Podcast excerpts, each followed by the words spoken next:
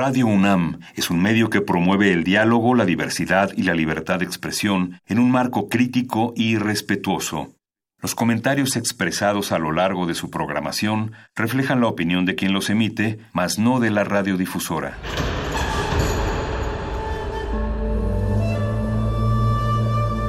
Un templo para la apreciación del ser mediante el sonido.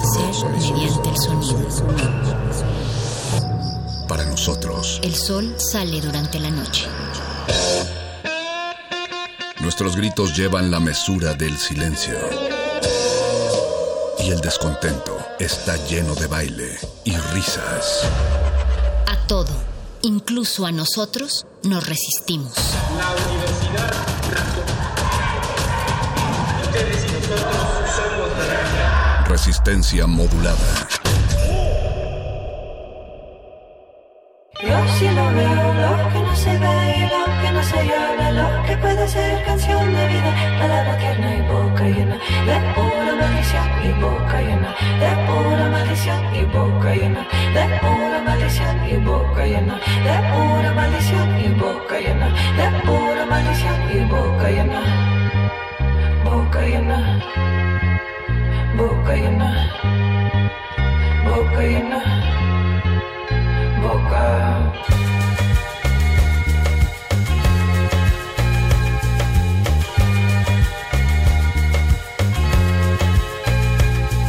Sola, sola si me despido. ¿A quién le importa si me voy? ¿A quién le importa si me vaya si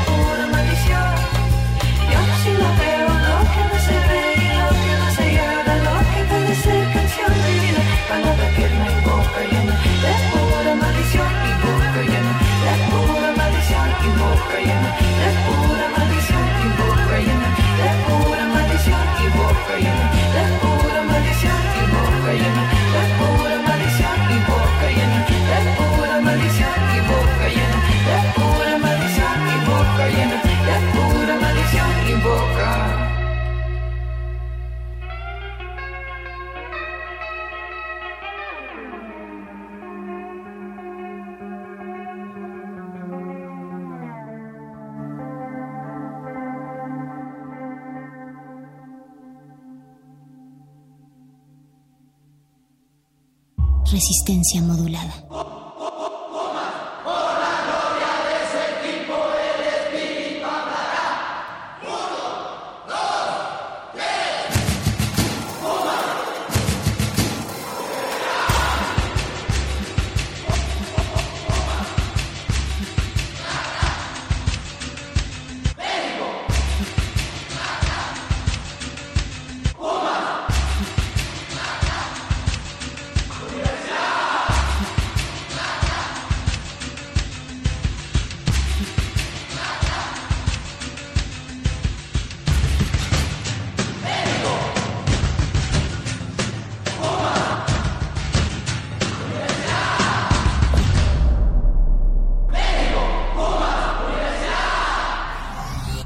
Resistencia modulada.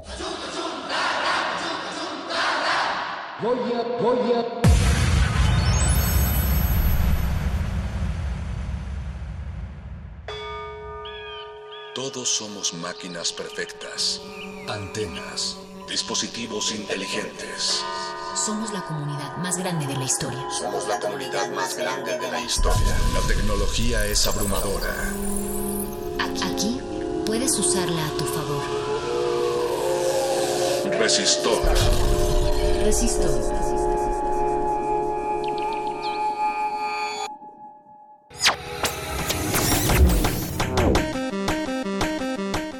Código de emisión R3 222. Inicia secuencia sobre las leyes de Newton. Las leyes de Newton consisten en tres principios desde los cuales se explican una gran parte de los problemas de la mecánica clásica. En concreto los relacionados con los movimientos de los cuerpos que cambiaron los conceptos de la física y el movimiento de los cuerpos en el universo. Constituyen los cimientos no solo de la dinámica clásica sino también de la física clásica en general.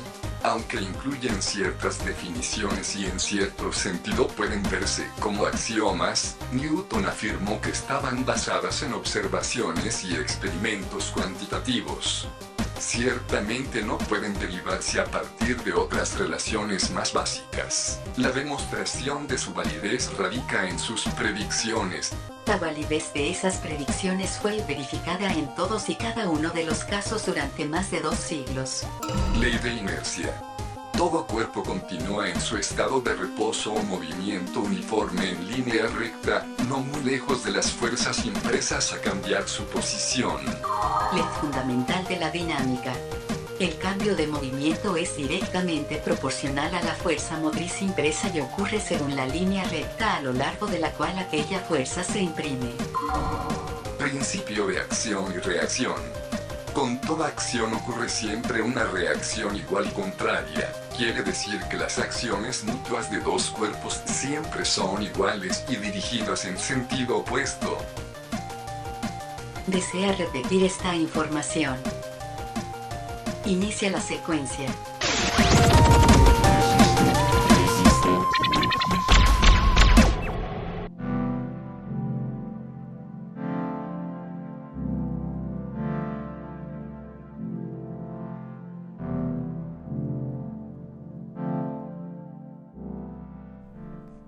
Muy buenas noches, gracias por darnos la bienvenida hasta el rincón más recóndito de sus oídos.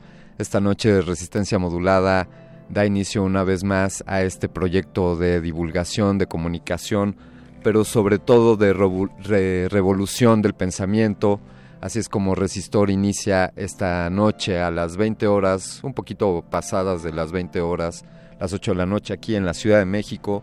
Estamos transmitiendo totalmente en vivo desde el 96.1 de frecuencia modulada aquí en Radio UNAM y también puedes estarnos escuchando en alguno de nuestros sitios web resistenciamodulada.com y radio.unam.mx, así llegamos hasta todo el mundo gracias a la World Wide Web.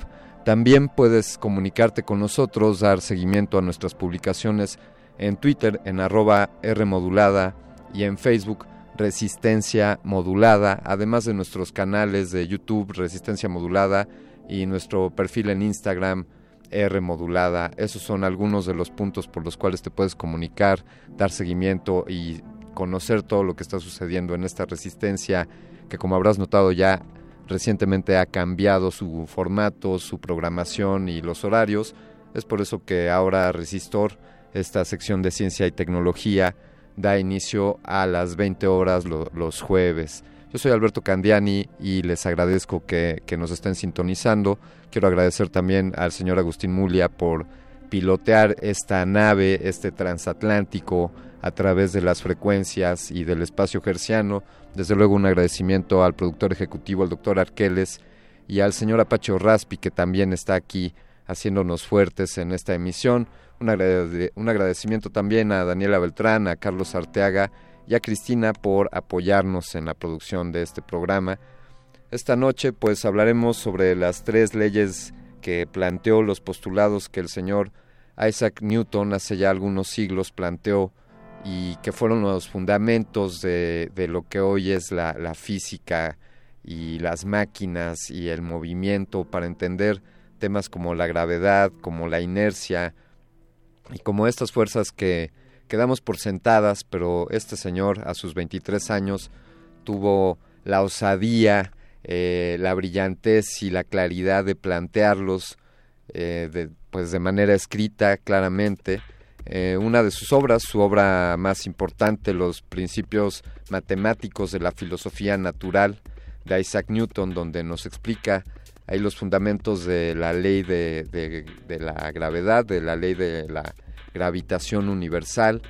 Pero este fue un personaje que a esa temprana edad tenía estos hallazgos, estos planteamientos, él nació el 20 de marzo, no, corrijo, algunos dicen que nació el 25 de diciembre de 1642 y otros dicen que nació el 4 de enero de 1643, esto en la localidad de Woolsthorpe en Lincolnshire en Inglaterra y vivió 84 años terminando su vida por ahí de de acuerdo a algunos el 20 de marzo, otros dicen que el 31 de marzo de 1727 un personaje sin duda controversial, con ideas eh, radicales, trabajó, bueno, pues eh, sus áreas de especialidad, la física, las matemáticas, la astronomía, la teología, sí, sí, la teología, la alquimia, también se decía que era espiritista, fue miembro del Parlamento del Reino de Inglaterra, pues, en la Universidad de Cambridge,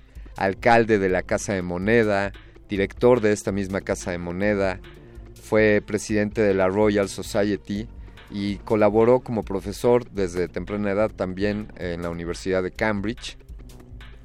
Y bueno, pues algunos datos curiosos. Eh, el papá, el papá que también se llamaba como él, falleció tres meses antes de que Isaac Newton naciera. Eh, también fue, como les decía, mostró gran interés en la alquimia, en el misticismo y en la teología si era un momento en el que la ciencia, eh, si es que ahora está en camino divergente a, la teología o, a las creencias religiosas, pues en este momento el señor Newton podía combinar ambos mundos. No vemos aquí por qué no puedan combinarse. Eh, y si a ustedes les ha llegado a influenciar o a aconsejar sus padres sobre qué carrera o a qué dedicarse en la vida, bueno, les puedo decir que la madre de Isaac Newton, deseaba que, este joven se convirtiera en granjero. Seguramente eran frases como hoy, eh, ¿cómo te vas a dedicar a ser músico? Deberías de ser médico o abogado. Pues quizá a Newton le decían, ¿cómo vas a ser matemático? Deberías dedicarte a algo de provecho como granjero. Y pues estas son algunas cosas de las que hablaremos en esta emisión sobre este destacado personaje de la historia de la ciencia y desde luego sobre los postulados que, nos ha planteado y que siguen vigentes, siguen vigentes ya que pueden ser considerados como, como leyes. Les recuerdo, pueden este, comunicarse con nosotros a arroba Rmodulada en Twitter y también en Facebook. Y bueno, antes de, de, mandar a la primera canción, quiero, queremos desde aquí, de, desde Resistor, hacer llegar una felicitación al proyecto de Descarga Cultura, que a sus 10 años de existencia se está renovando. Ustedes deben de conocer bien este sitio web, Descarga Cultura, un podcast al cual se pueden suscribir y también es una aplicación que puedes descargar en tu dispositivo móvil, ya sea Android o iOS. para, para tener acceso a más de 900 títulos de literatura y música en distintas en distintas corrientes literarias, muchos de ellos, muchas de estas grabaciones están hechas en, en la voz, con la voz de sus autores. Y también, también destacar que este proyecto Descarga Cultura UNAM eh, está incorporando nuevas funcionalidades que dan accesibilidad, que, que facilitan la interacción con ello eh, a personas con discapacidades, con discapacidades auditivas y visuales. Así que les invito a que se echen un chapuzón por por Descarga, Descarga Cultura UNAM.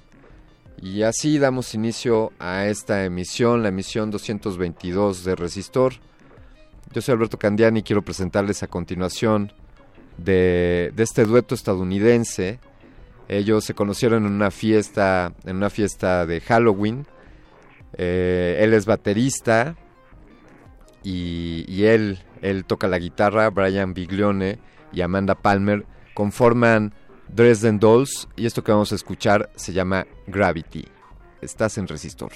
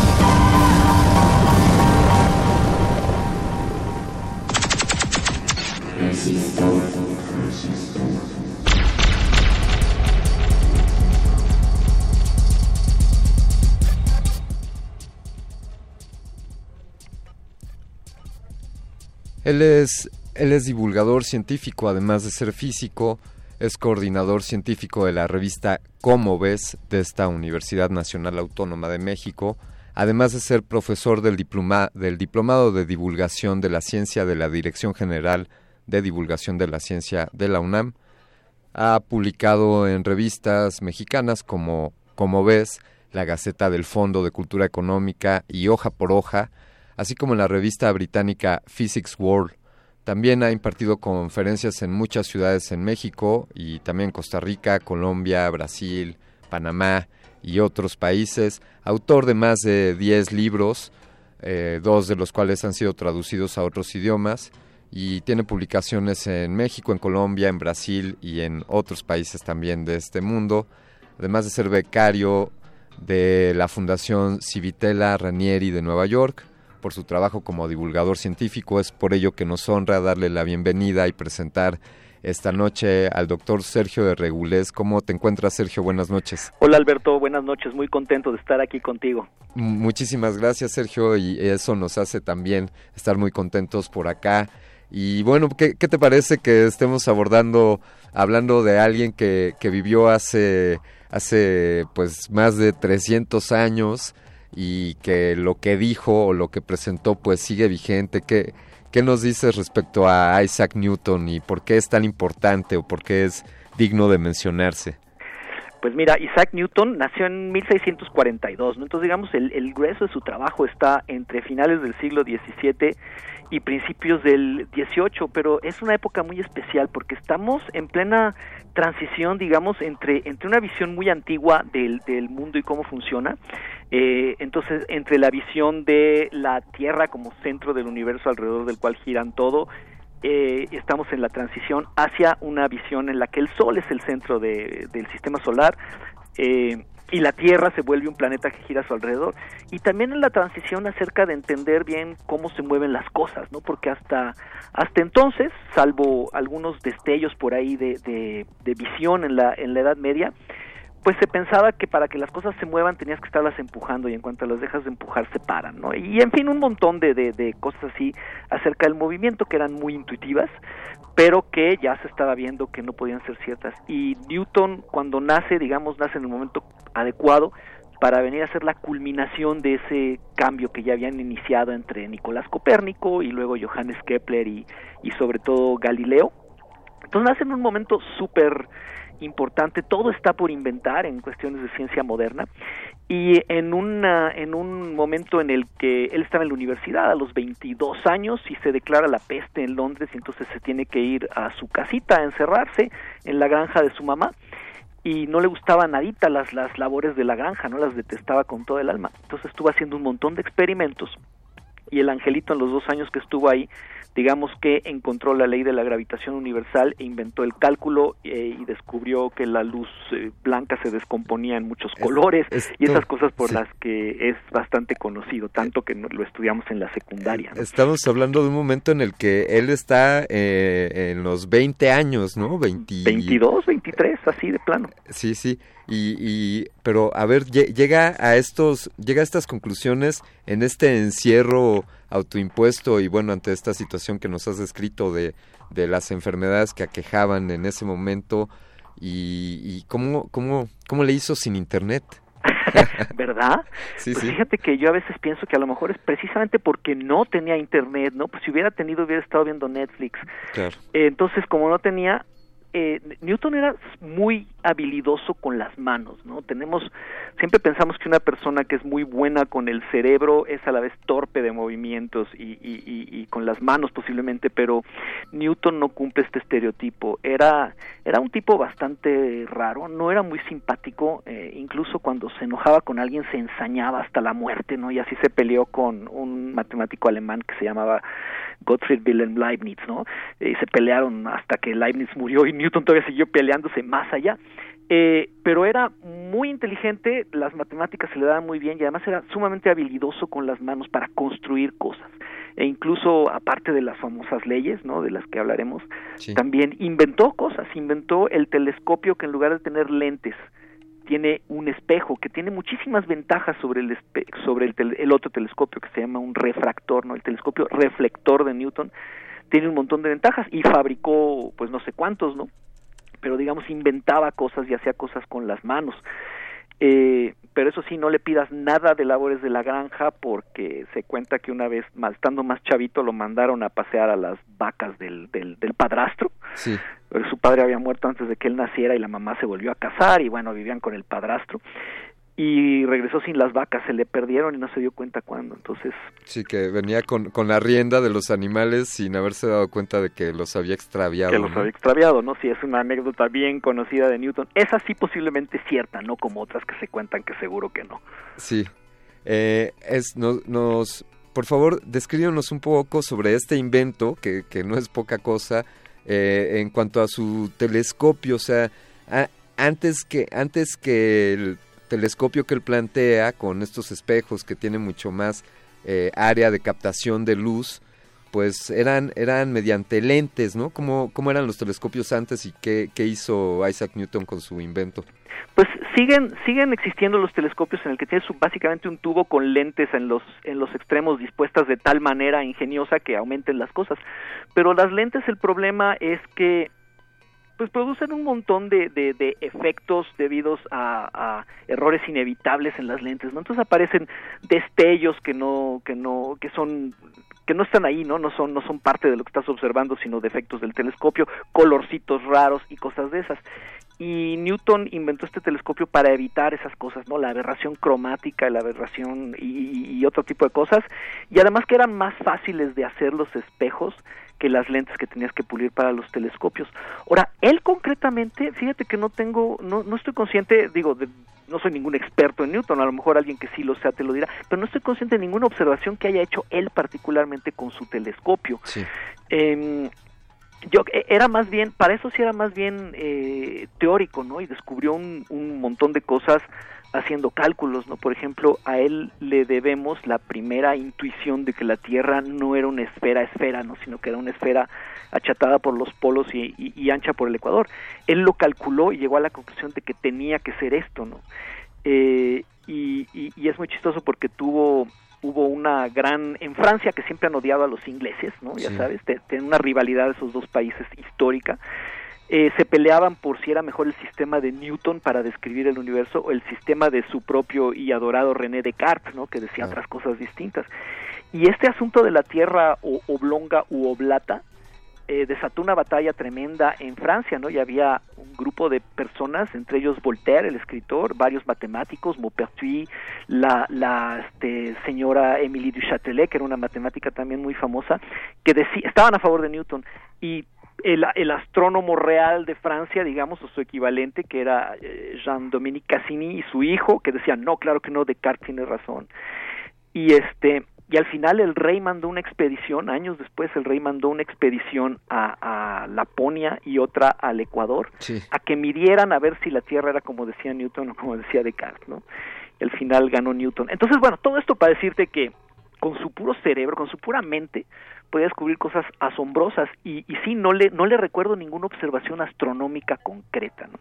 Sí, eh, sería muy interesante, seguramente existen el, ¿cómo llamarlo? Quizá talleres o ejercicios que, que sigan la línea de pensamiento de Newton como para poder deducir las, las mismas conclusiones a las que llegó. Se me ocurriría como, como un trabajo con, con niños desconectados de Internet y en el cual nos, nos pusiésemos a hacer ese tipo de observaciones y, este tipo de experimentos, pues, pues en casa, ¿no? Como dices, solamente con nuestros cerebros y con nuestras manos.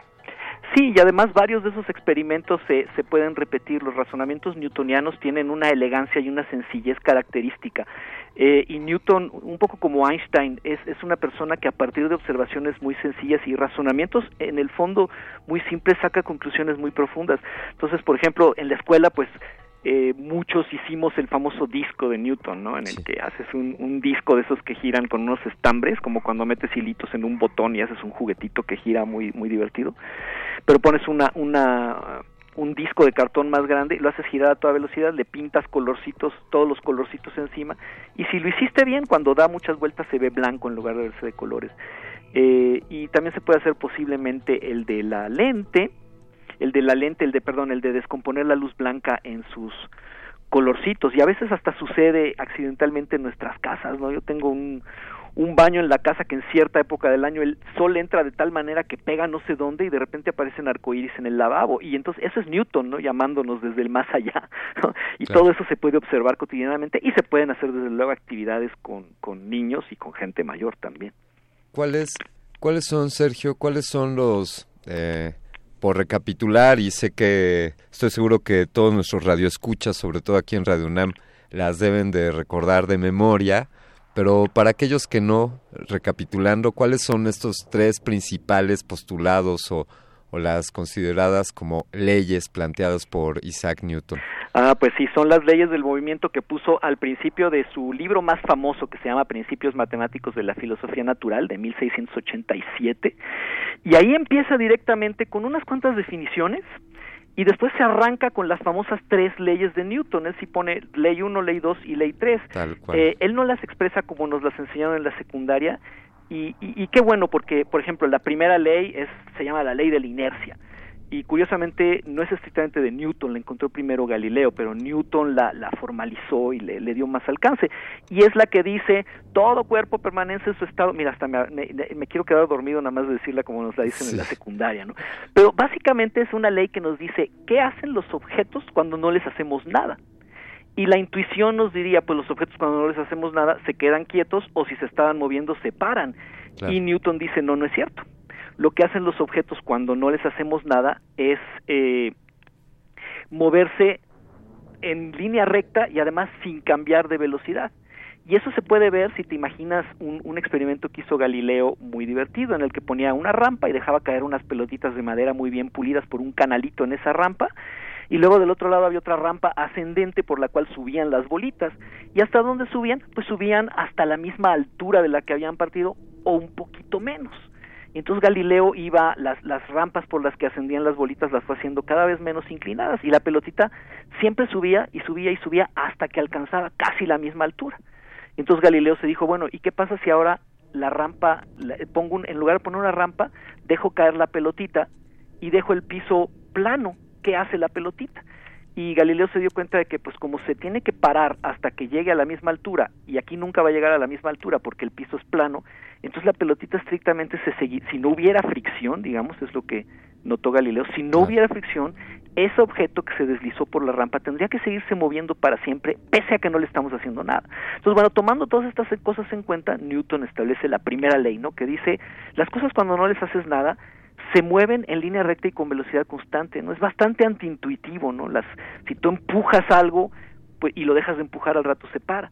Pero si estuviéramos en el espacio o en una pista sin fricción, en una pista de hielo, en una de estas mesas para jugar hockey de mesa y eso, te das cuenta que en efecto, eh, si bajas la fricción, las cosas se siguen moviendo y se siguen moviendo y se siguen moviendo, hasta en tanto no les hagas nada para cambiarles la velocidad. Sergio, es la primera. Esto, es lo que aprovechan, perdón Sergio, los los trenes que eh, con magnetismo, o sea, no más allá de que si el magnetismo los mueve, que, que sí los mueve, eh, lo que utilizan es esta falta de fricción, es lo que entiendo propiamente el, el tren va levitando y evita cualquier fricción con las vías y esto hace posible que alcancen velocidades de, cientos de kilómetros. Eh, sí, eh, eh, eso es nada más para quitar la fricción y que eh, no gastes tanta energía en impulsar el tren, pero ahora que hablas de trenes, justo esta ley nos la cuentan, nos la enseñan muy muy aburrida y muy fea y no nos dicen las consecuencias, pero si tú has ido en un tren o en un avión que va moviéndose a gran velocidad, como puedes atestiguar si te asomas por la ventana, claro eh, pero a velocidad constante va, va volando o va avanzando parejito, sin curvas, sin sacudidas. Entonces tú te puedes olvidar perfectamente que estás en un tren o en un avión y si te sirven un café te lo pueden servir como si estuvieras perfectamente parado en la cocina de tu casa y si hubiera una mesa de ping pong en el avión podrías jugar ping pong perfectamente. Y ese es el significado profundo de la primera ley de Newton. ¿Por qué en un avión pese a que uno diría se va moviendo rapidísimo, ¿por qué no se van los objetos para atrás? Pues precisamente porque a la naturaleza no le interesan nuestras distinciones entre reposo y movimiento rectilíneo y uniforme. La naturaleza no se da cuenta. Entonces la naturaleza dice, ¿no? En el, el avión no le están no se está no, no, no, se está sacudiendo no se está acelerando entonces todas las cosas funcionan como si estuvieras en reposo en la tierra y ese es el significado profundo y, y podríamos seguir pero bueno claro no da tiempo en, en bueno en, y de, y de hecho estamos siempre en ese movimiento no o sea estamos en, en un en una esferoide eh, en esta en este planeta que se está desplazando a, a altísimas velocidades y girando y, y estamos está sucediendo eso no está sucediendo es, porque no lo sentimos no claro. y justo el hecho de que no sintamos sí. eh, hay, hay, sutilezas ahí Muy porque bien. el movimiento este que tenemos nosotros sobre la tierra circular pero básicamente sí, eh, Sí. No, no lo sentimos y podemos hacer todas las cosas normal precisamente por la ley de la inercia ¿no? sí sí Sí por favor y vamos a la, la, la, La segunda, segunda. es bueno si ya tenemos la ley que te dice qué hacen las cosas cuando no les hacemos nada es que fíjate que a mí la, la, primera es la que más me asombra, tiene unas consecuencias tremendas como estas que te digo. Y la segunda, por supuesto, es, ok, ¿qué hacen las cosas cuando sí les hacemos algo? O sea, cuando les aplicamos fuerzas, cuando las empujamos, las jalamos, las sacudimos. Y la respuesta de Newton es, responden cambiando de velocidad, o sea, acelerándose, ya sea para que aumente su velocidad, para que disminuya su velocidad o para que cambien de dirección, ¿no? Eh, cuando sí les hacemos algo, entonces las cosas responden con aceleraciones. ¿Y cómo responden? Pues responden con una aceleración que es proporcional a la fuerza que les apliquemos. Si les aplicamos el doble de fuerza, se aceleran al doble de aceleración. Eh, y, el, y, el, y ahí entra un numerito muy importante, ¿no? En la segunda ley de Newton, eh, que hace la diferencia entre empujar con la misma fuerza entre un, un, carrito del súper casi vacío y el mismo carrito del súper cuando ya llevas una hora en el súper y lo traes repleto de tu mandado, ¿no? Sí. Eh, los dos responden con aceleraciones, pero el carrito lleno responde menos cuando le aplicas la misma fuerza. ¿Por qué? Porque tiene otra propiedad que es la masa, que básicamente es la medida de qué tan terco es el, el objeto, qué tanto se resiste a que le cambies el movimiento. Eh, entonces, esa es la fuerza que dice, eh, la, perdón, la ley que dice fuerza es igual a la masa por aceleración, ¿no? Ya sabes. Muy bien. Y luego hay una tercera, sí. que a un maestro de física gringo muy famoso y muy simpático que se llama Paul Hewitt le gusta expresarla así, tú no puedes tocar sin ser tocado. Ajá. Y básicamente es que si yo empujo un objeto, ese objeto también me empuja a mí con una fuerza exactamente igual. Y eh, eh, cuando yo le enseño esta ley, me, gusta decirle así, las fuerzas siempre vienen en parejas. Cuando hay una fuerza en otro lado, tiene que aparecer otra exactamente igual y opuesta en algún otro lado. Eh, y esa es la tercera ley, que se llama también la ley de la acción y la reacción. Y resulta que tú no necesitas más que estos tres principios, esta, eh, muy, muy generales, estas tres como regularidades de la naturaleza muy generales, para describir cualquier movimiento que te puedas imaginar y movimientos más allá de los que pudo haber estudiado el propio Newton con su propia teoría, ¿no? O sea, es una teoría que al final de cuentas trasciende a su creador y se vuelve más lista que su creador a lo largo de los siglos que siguieron, ¿no? La, la teoría de Newton sin, del movimiento. Sin duda disfrutaría ver de, de todas las consecuencias de, de lo que él vislumbró y el, el hilo el hilo negro que él sí descubrió, ¿no? Me, gusta pensar eso, eh, ¿no? Como cosas, ya no hay nada nuevo bajo el sol, bueno, eh, él encontró eso nuevo bajo el sol que estaba frente a todos los demás, pero que nadie había visto, ¿no? Y es asombroso porque rindió, es, o sea, esa, esa teoría tú podrías decir, pues ya su, es la teoría de Newton y lo que hizo Newton, pues ya se acabó con Newton. Y no es cierto, o sea, una teoría de ese tamaño, sí. y hay otros ejemplos, ¿no? Eh, una teoría como esta lo, trasciende y fue un programa de investigación para la física teórica durante 200 años, ¿no? La, la, la mecánica del movimiento de, de, Newton. Entonces hay un montón de descubrimientos de la mecánica newtoniana que no son de Newton, son, son de gente posterior, ¿no? Por ejemplo, en el sí. siglo XIX a principios fue maravilloso porque con las leyes de Newton y las técnicas matemáticas al, alrededor de las leyes de Newton que se desarrollaron durante el siglo XVIII, dos astrónomos, uno en Francia y otro en Inglaterra, pudieron deducir la existencia de un planeta desconocido a partir de las primeras, de las pequeñas irregularidades en los movimientos de los planetas ya conocidos. Entonces imagínate, encontrar un planeta que nunca habías visto, porque básicamente no se ve a simple vista, deducirlo con las leyes de Newton a partir de observaciones de, de, anomalías y pequeñas irregularidades en los movimientos de los que sí ves. Eso creo que es como la culminación de la mecánica newtoniana y no es obra propiamente de Newton, pero creo que a Newton en efecto, como tú bien dices, le hubiera dado mucho gusto. Es, fantástico escucharte hablar al respecto, Sergio. Eh, si nos das oportunidad, déjanos poner una pequeña pausita musical y, y continuemos después hablando sobre, sobre las repercusiones y sobre quién sería el Isaac Newton del presente o qué presentaría hoy Isaac Newton. Estamos aquí en Resistor hablando con Sergio de Regulés sobre sobre las tres leyes de Newton. Y yo quiero ponerles algo de música, esto es de la banda TDL y la rola es Force the Forces.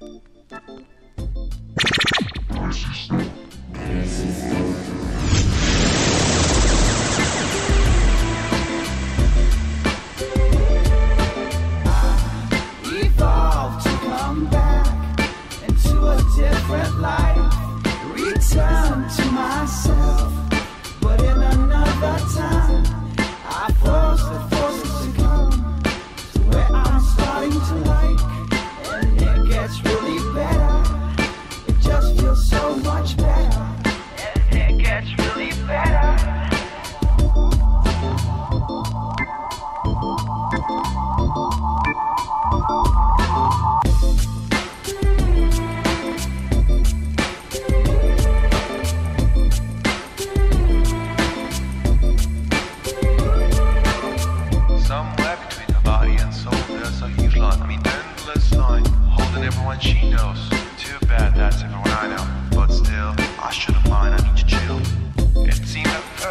Wrong but then I started to like it. Change is not what's on, but on and on. Forces force me to go on. I evolved to come back into a different life. Return to myself, but in another time.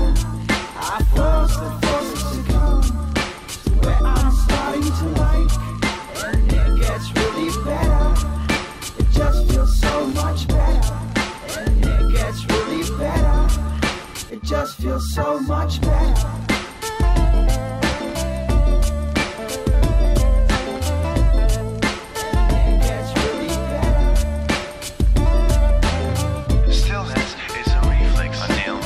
Understanding the word perseverance is not an option because I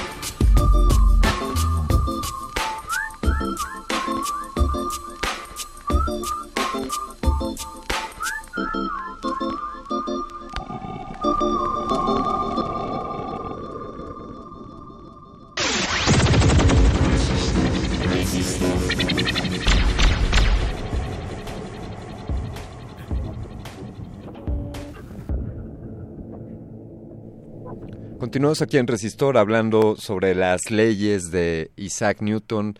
Tenemos en la línea al doctor Sergio Regulés, quien es divulgador de la ciencia y también colaborador científico de la revista Como ves. Sergio, eh, eh, te, anticipo que, bueno, espero no meterte en un problema, pero ahí, ahí te va este planteamiento. O sea, un, hecho que es notable, desde luego muchos respecto al, al trabajo de Isaac Newton, pues ese eh, que en su tiempo de vida eh, hizo estos planteamientos y en su mismo tiempo de vida quedaron asentados y cuestionados o, como ya nos explicaste, hubo casi dos siglos de experimentos sobre, sobre lo que este señor dijo. Eh, si esto sucediese hoy, ¿qué tipos de planteamientos estaría abordando la física? O, o dicho de otra forma, ¿qué planteamientos se está presentando hoy día la física eh, que, tienen, que tengan esta envergadura o esta, o esta importancia. Eh, ¿te, ¿te, viene a la mente algo o qué, qué te suena al, al, preguntarte esto?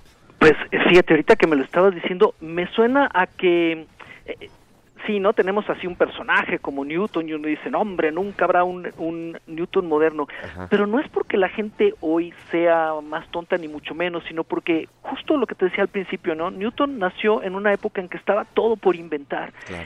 Y, y, lo que él dijo tiene aplicaciones prácticas, pero montones de ellas, ¿no? Estamos rodeados todavía de las aplicaciones prácticas de las, de las leyes de Newton. Hoy en día, en cambio, la, la, la física, lo que no sabemos de física tiene que ver con la, el origen del universo, ¿no? Y la estructura de la materia en las escalas más finas y el comportamiento de, de, de, cosas con las que no nos topamos para nada en la vida diaria, ni tienen consecuencias casi de momento en la vida diaria, ¿no? Salvo las que van a conducir al final, al cabo del tiempo, a, a cosas tecnológicas. Entonces siento que es muy difícil decir que hoy haya o deje de haber un equivalente a, a, Isaac Newton. Hay gente igual de lista, sin lugar a dudas. Yo creo que mucha además no tiene uno que pensar necesariamente, oh, Stephen Hawking o lo que sea, ¿no? Claro. Hay, hay muchos físicos del nivel de Newton, pero claro, están en problemas, están metidos, están interesados en problemas de la física que no, no van a tener el mismo impacto que Newton por eso, ¿no? Porque ya no son cosas que van a resolver grandes problemas ni muchísimos problemas de la vida cotidiana. Entonces siento siento que no sé muy bien qué responder, ¿no? Hay grandes físicos, hay grandes problemas, cada rato nos hablan, ¿no? De que si el bosón de Higgs, y si no los eh, la radiación de Hawking de los agujeros negros y son cosas posiblemente hasta más difíciles que lo que pueda haber hecho Newton en su época, pero justo no van a tener no van a tener el impacto en la vida del del mundo, ¿no? Newton también, digamos, su, su idea, la idea de puedo describir el universo a partir de especificar los agentes y de, eh, de calcular, de, de, inventarme unas matemáticas que me permitan eh, predecir los efectos de esos agentes en el, en, en el tiempo, ¿no? Sí. El, su evolución en el tiempo. Eso tuvo consecuencias filosóficas, ¿no? Desencadenó no el movimiento mecanicista durante el siglo XVIII, en el que esta idea de a partir de unas cuantas condiciones iniciales poder predecir el futuro y que todo tiene causas directas, influyó también en la filosofía y no solo en la, en la, en la física, ¿no? Entonces tuvo consecuencias mucho más allá y yo francamente dudo que ningún desarrollo físico actual sí. vaya a poder tener ese impacto lo más cercano que tenemos en el tiempo pueden ser las teorías, la, la primero la de la relatividad especial de, de, Einstein de hace ciento y pico de años, que vino, por cierto, a sustituir a la de Newton, pero solamente en casos muy especiales. En la vida cotidiana y hasta para mandar naves al espacio la seguimos, seguimos usando a Newton. Y luego también otro caso reciente que pudo haber sido es la física de lo muy pequeño que se desarrolló también hace 100 años, que es la mecánica cuántica. Pero fíjate, aunque hoy todos, todos hemos oído hablar del gato de Schrödinger y de la frase de Einstein, Dios no juega a los dados, la verdad es que no, no han tenido el impacto sobre el resto de la cultura que sí. tuvo, que tuvieron, que tuvo el método newtoniano y la forma de pensar newtoniana. Pues sí me cuesta trabajo pensar quién podría ser o qué diría el Isaac Newton de hoy. Quizás sería interesante ir en una máquina del tiempo a traernos a Newton para acá y, y, ver qué haría, ¿no? Sergio, por favor. O que sí. alguien escriba la novela, por eh, favor, eso sería interesante. Eh, sin duda sería fantástico que, que, alguien se aventara ese, ese viaje. O, o, si te encuentras la nave, Sergio, por favor, y, y, ves que hay ahí un par de lugares disponibles. Te llamo inmediatamente. Eh, muchísimas gracias. Oye, ¿podrías, podrías platicarnos un poco para ir cerrando, eh, bueno, sobre lo que hay, se, sabemos que andas en en muchos, en muchos escaparates. ¿Dónde puede nuestros radioescuchas seguirte? ¿Tienes redes sociales? Además de la revista ¿Cómo ves? ¿Dónde más estás colaborando? ¿Aún están con el diplomado de divulgación de la ciencia? Cuéntanos un poco de lo que estás haciendo, por favor. Sí, yo estoy, todos los días estoy en la redacción de la revista Cómo ves. También escribo bastante para la revista. Eh, ahí pueden encontrar mis artículos. En este, este mes hay uno justo que tiene que ver con, con Einstein. Mm, tengo redes sociales en, eh, en, Facebook, Twitter, Instagram. Soy relativamente aburrido en esas. Tengo en, en, Facebook sí tengo una página como la página profesional, no digamos dedicada a mis actividades de divulgación y a hablar de, de cosas de ciencia. Está mi blog, que aunque lo tengo relativamente abandonado, pues tiene un acervo muy grande que se puede leer casi casi como un libro. Si buscan el blog de Sergio de Regules o se solía llamar Imagen en la Ciencia, si buscan eso lo encuentran en, Blogger y ahí hay un montón de material para leer de, de, lo que fui acumulando en el pasado. Y luego también están mis libros que eh, ahorita en este momento están en librería, reediciones de dos libros míos ya viejitos que se llaman El Sol Muerto de Risa y Las Orejas de Saturno, los está reeditando Penguin Random House y justo acaba de salir el, el segundo y estos los encuentran ahorita en librerías. Sería padre también que los pudieran leer. Oye, pues muchísimas gracias. Eh, felicidades por, por todo el trabajo que haces y esta gran causa en la cual te, te, apoyamos con todo, con todo nuestro esfuerzo de, de, divulgar el conocimiento y la ciencia. Ha sido un verdadero placer charlar contigo y por favor que eh, en lo que encontramos esta máquina para viajar en el tiempo y visitar a Isaac Newton, por favor volvamos a encontrarnos y sigamos, sigamos con este trabajo. Será un placer, Alberto. Muchas gracias a ti y a Radio UNAM. Muchas gracias, Sergio. Ha sido un gusto. Así despedimos a nuestro invitado y también vamos, vamos despidiendo esta emisión de Resistor que seguramente aspiramos a que a Isaac Newton le hubiese gustado si es que él nos hubiese escuchado o quizá nos está escuchando allá donde esté actualmente. Yo quiero ir cerrando, bueno, comentarles que la importancia de, de charlar sobre estos temas que podrían parecer estar en desuso y por ahí voces que dicen, ay, ¿cómo, cómo vas a hablar de, de esas leyes y de Isaac Newton que vivió hace tanto tiempo y qué tiene que ver con nosotros? Bueno, queridos amigos, estos, estos planteamientos siguen siendo vigentes, ya lo escucharon ustedes en voz de nuestro invitado, el doctor Sergio de Regulés. Eh, podemos hacer estos, estos experimentos en nuestras casas, podemos constatar cómo la fricción es lo que detiene a un cuerpo, cómo estos cuerpos pueden verse afectados por el impulso de por la energía aplicada desde otros cuerpos. Y esto sigue siendo vigente, lo vemos en el día a día cuando andamos en bicicleta en las calles de la Ciudad de México y un automóvil se nos cierra, entendemos perfectamente cómo esas fuerzas interactúan. Y, es importante que tengamos esto presente, ya que, como bien dijo el señor Isaac Newton, si podemos ver más adelante es gracias a que estamos parados en los hombros de los gigantes, una frase célebre de este científico, investigador, eh, físico y, y un gran personaje para recordar en la historia de la ciencia Vamos, vamos a despedirnos. Quiero agradecerle de nuevo al doctor Arqueles por la producción ejecutiva, al señor Apacho Raspi, al señor Agustín Mulia por estar aquí en los controles. Les recordamos que Resistencia Modulada se transmite de lunes a viernes a partir de las 20 horas. Ya estamos con estos nuevos horarios y les invito a quedarse en cultivo de ejercios. Ellos tendrán algo muy especial para ustedes. Estará por aquí Agnes Helen eh, pues charlando con Apacho Raspi y con Paco de Pablo para, para ponernos y diseccionar un poco de música. Parece que habrá música aquí en esta cabina, así que no se pierdan, quédense aquí en esta emisión de Resistencia Modulada. Yo me despido, soy Alberto Candiani y quiero ponerles una canción. Eh, esto es de... ¿Qué es lo último que me pasaron? Ah, claro, lo último que me pasaron, esto que me van a escuchar al cerrar esta emisión de Resistores de, de Caxons. La rola se llama Gravity's Rainbow y escuchaste Resistor. Esto es una señal.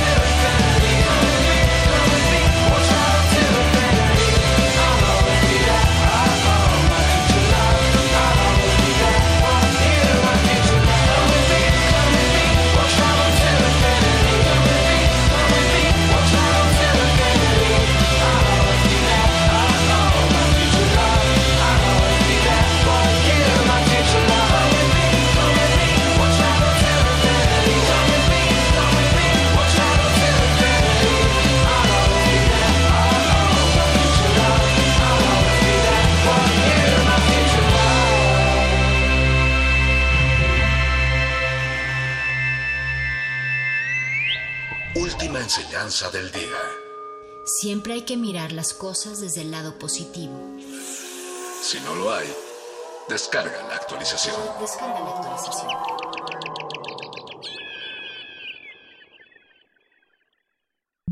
Resistencia modulada.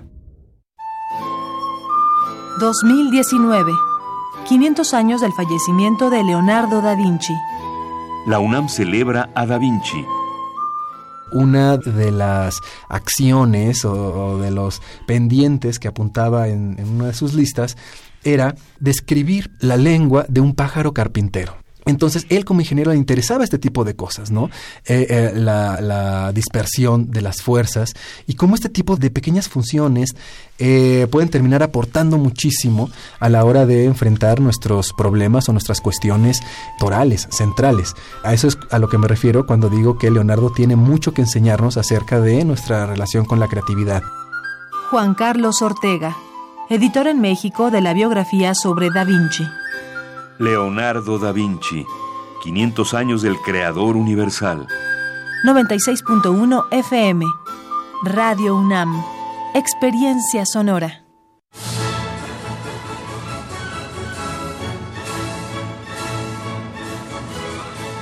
Escuchar una partitura de quien la escribió es un regalo.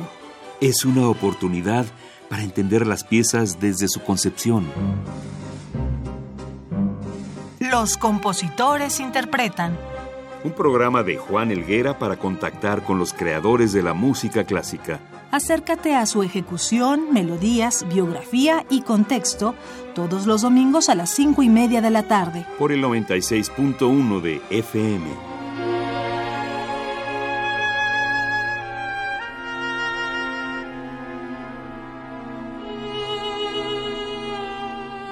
Radio UNAM Experiencia sonora.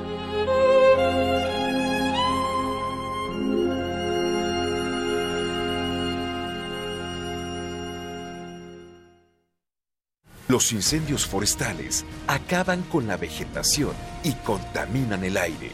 Además, provocan la muerte de muchas especies animales y la migración de otras. Si ves un incendio forestal, repórtalo al 911 o al 01800 4623 6346. Prevenirlo es más fácil que combatirlo. Sistema Nacional de Protección Civil. Secretaría de Seguridad y Protección Ciudadana.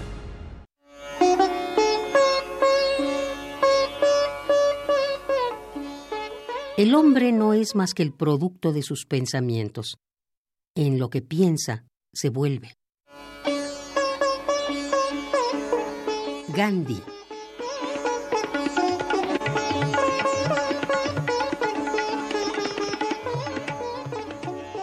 Radio UNAM, experiencia sonora.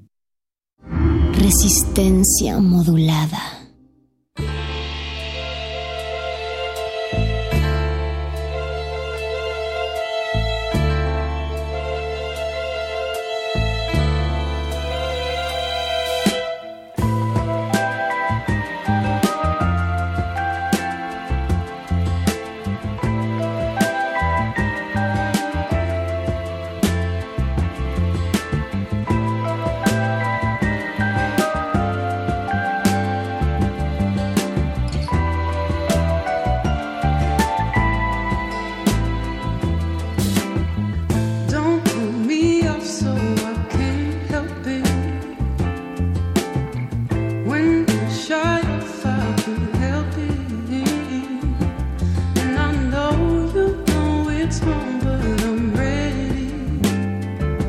So just rid yourself of him and get it.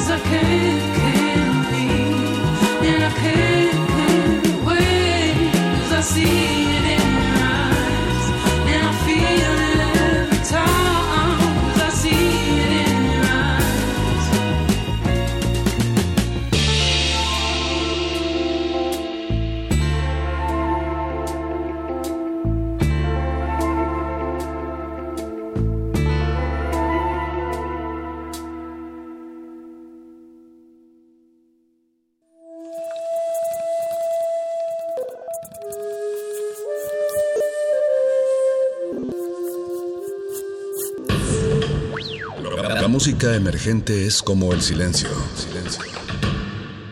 Presente a nuestro alrededor. Pero audible solo para quienes tienen disposición de escuchar. Como todos, en este campo de cultivo. Cultivo de hercios.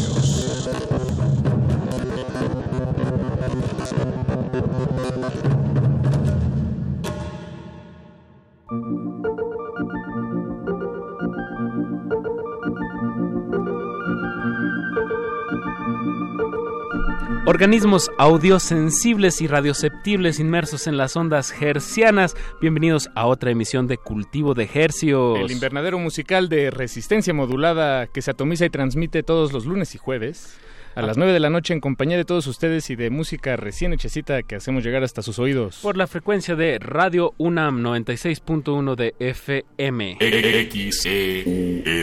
Transmitiendo en vivo a todo el Valle de México y a la aldea global a través de nuestro portal en línea www.resistenciamodulada.com.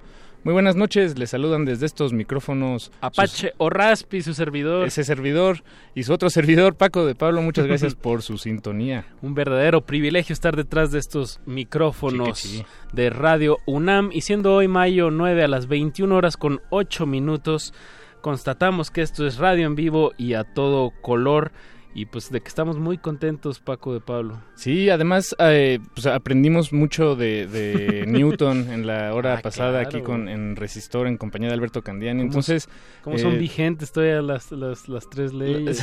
Exactamente, ya, ya me quedó muy claro por qué cuando lanzo una pelota de, de, de lo que sea en el auto no, no se va para atrás. Entonces sí, estamos con los cerebros bien masajeados, bien estimulados, eh, por- porque además antes Candiani no estaba, bueno, Resistor, el espacio de Candiani no estaba antes de cultivo de ejercios. No. Entonces ahora tenemos una dieta muy distinta, Pache, aquí Claro. en esta cabina y bueno, pues qué, qué felicidad, qué alegría, aleluya. Por cierto, esta emisión está... eh, corre a cargo de las manos de nuestro productor Eduardo Luis Hernández Hernández y también se la queremos dedicar al radio escucha que probablemente ha escuchado eh, casi todas las emisiones de cultivo de ejercicios, Don me atrevo a Agustín decirlo. Mulia. Don Agustín Mulia, con muchísimo cariño, don Agus, que lleva ya acompaña. aquí muchísimos años en la estación, es- eh, Pues ha estado desde... haciéndola posible. Sí, y ha estado aquí desde el inicio de cultivo de ejercicios. Él se ha se ha fumado todas, casi todas nuestras emisiones. Entonces, muchas gracias, Don Agus. La experiencia rarofónica. No, No es está nada fácil, fácil, no es nada fácil, no, no. pero Don Agus es nuestro mejor crítico y lo tenemos del otro lado del cristal y nada más con una, una sola mirada nos puede decir más que mil palabras. Alba Martínez en continuidad. Hola, Alba, buenas noches. Y Paco, pues ¿qué va, qué va a pasar de aquí hasta las 10 de la noche? Pues esta noche, queridos radioescuchas, querido Apache, bueno, tú ya lo sabes, eh, tenemos música, tendremos música aquí en la cabina en vivo, es decir, interpretada en vivo. Y para no hacerla pues, más, más largo de lo que debe ser, le damos la bienvenida aquí a Áñez Helén, nuestra invitada de esta noche. ¿Cómo estás? Hola, buenas noches. Muy Bienvenida. bien, muy contenta. Áñez, ¿cómo, ¿cómo te ha tratado la Ciudad de México? Pues ahí voy, me duele la nariz. de la contaminación. Hay que contextualizar. eh, tú eres de origen de Francia, pero llevas muchos años viviendo en Jalapa. Así es, en Veracruz, hermoso Veracruz y Jalapa, pues me ha, me ha recibido hace 11 años Ah, wow. y he estado viviendo ahí, trabajando y, y haciendo música desde el 2012. Órale, ¿qué, qué, qué te llevó a Jalapa en primer...? La, los idiomas, estudiaba literatura e historia y o sea, llegué de intercambio a la UB, a Humanidades, en Jalapa. Así conocí la ciudad. Bien, qué interesante. ¿Y por qué, por qué de intercambio de todos los lugares del mundo a los que podías... ¿Te eh, llamó algo en ir? específico Sí. de Jalapa? ¿Los estridentistas o algo Eh, así? No, porque no quería saber nada de México. O sea, como que no quería investigar mucho antes de llegar. Era como, bueno, ya. Una aventura. Al menos, ajá, es algo que está dentro del programa de que yo voy a conocer y así. Y también los maestros de literatura eran muy como cercanos a los de Jalapa, los de mi ciudad, de, del donde est- estudiaba yo, en Nantes. Y, y también pues en el mapa estaba cerca del mar y no era tan grande la ciudad. claro. Entonces ya fueron esos estos. Es, es un... pi- pinta para, para ser un lugar idóneo, ideal para, para leer, reflexionar, estudiar, o bueno, por lo menos desde... Si lo ves en un mapa, ¿no? Ah, miren la costa. Qué bonito. ¿Qué estudiabas, Áñez? Eh, Es- es- específicamente, o sea, ¿qué, qué, qué- ¿cuáles eran tus materias de estudio? Pues tus temas de aquí interés? cuando llegué agarré una clase de cuento hispanoamericano. También tuve una de, de literatura del norte, que estuvo muy chida, esa como más de novelas policíacas de Órale. Elmer Mendoza y este, ¿quién más es? A ver, Uno eso. de, pues Enrique Serna, bueno, eso como ya que noventas, dos miles. Y estudiábamos eso con una maestra de Tijuana. Y historia también, historia, pero eso sí, pues eran como, no sabría, o sea, no es como mi especialidad, diría yo, ¿no? Que más como todo eso en torno al estudio del idioma. y ok, hacíamos traducción también. ¿Y en qué momento la música empezó a abarcar, digamos, a a desplazar ese... ese La- las ese hojas, a mover- a mover las hojas. Pues siempre he estado, pero sí, como que en Jalapa, yo no, yo soy de un lugar chiquito donde no hay es- escuelas de música, o sí, hay un conservatorio, y e- era como... ¿Qué, yo- qué yo- ciudad es en Francia? Es, se llama La Roche-sur-Yon. Es, un, es una ciudad como de provincia así chiquita, no sé. ¿Al norte? Al, Al, al oeste, Al así oeste. en medio del oeste, entre Nantes y Bordeaux, así como en la costa del Atlántico. Por eso yo buscaba la costa también. ¿no? Sí, o sea, como una onda de provincia. Par- así. paralelos. Y pues no conocía a muchos músicos que se dedicaran tanto a la música. Llegando a Jalapa era como todos, o sea, y no solo músicos, ¿no? Los artistas en general muy comprometidos. Y eso me fue inspirando y, y me invitaron a tocar. O sea, en- fue la misma escena de Jalapa y bueno, es que sí. Bueno, no, no sé quién nos dijo, no sé si hasta nos dijo Albarrán alguna vez que levantabas una piedra y salía un jazzista. guitarrista. guitarrista. Creo que sí.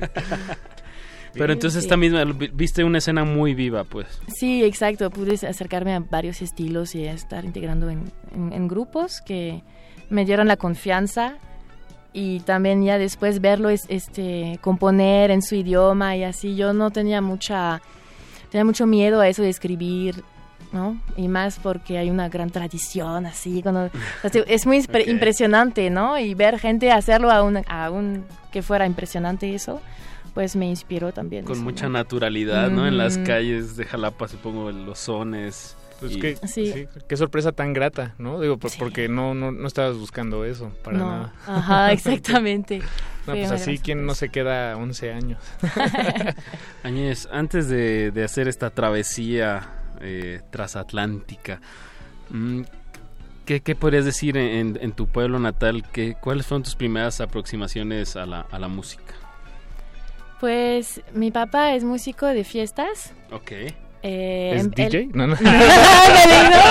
Eso es una, es una competencia justamente de, de, de- de su generación, ¿no? Ah, Cuando llegaron los DJs así fueron Los este desplazaron. Ándale. Y de hecho mi papá se desplazó así de lo del, del negocio de, de música en bodas a tocar en la calle justamente para tener más libertad y no estar luchando contra el hecho de que la gente quiera escuchar que la versión de Lady Gaga y no la versión de otro músico así. Mm. Además, ¿para qué quiere Órale. reproducir música de antro?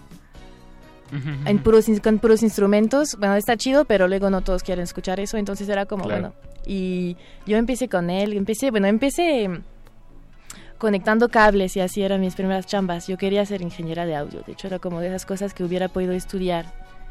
Y, pero lo del vértigo, lo de subirse ahí en, los conciertos, ya no, eso como que no es para mí. Sí puede ser peligro- peligroso. Sí, pero pues después estuve empezando en eso, en, en música de fiestas y tocar de todo, cosas que no te gustan, cosas que te gustan y desarrollar un lenguaje pio- propio como cantante y así me aprendí muchísimo porque es difícil, hay cosas que son difíciles y la gente pone muchísima atención con- a la ajá. cantante y así tienes que ¿sabes? Como que eso yo no quería al principio y al final le agarré, o sea, la- tenía como buena recepción, es decir, que no, pues voy a seguir haciéndolo, me gusta. Y salimos a... Al final mi papá puso su- la música en un carrito de cuatro ruedas, como esos, de una bici de cuatro ruedas. Puso su... Porque él tiene un sistema para tocar solito con...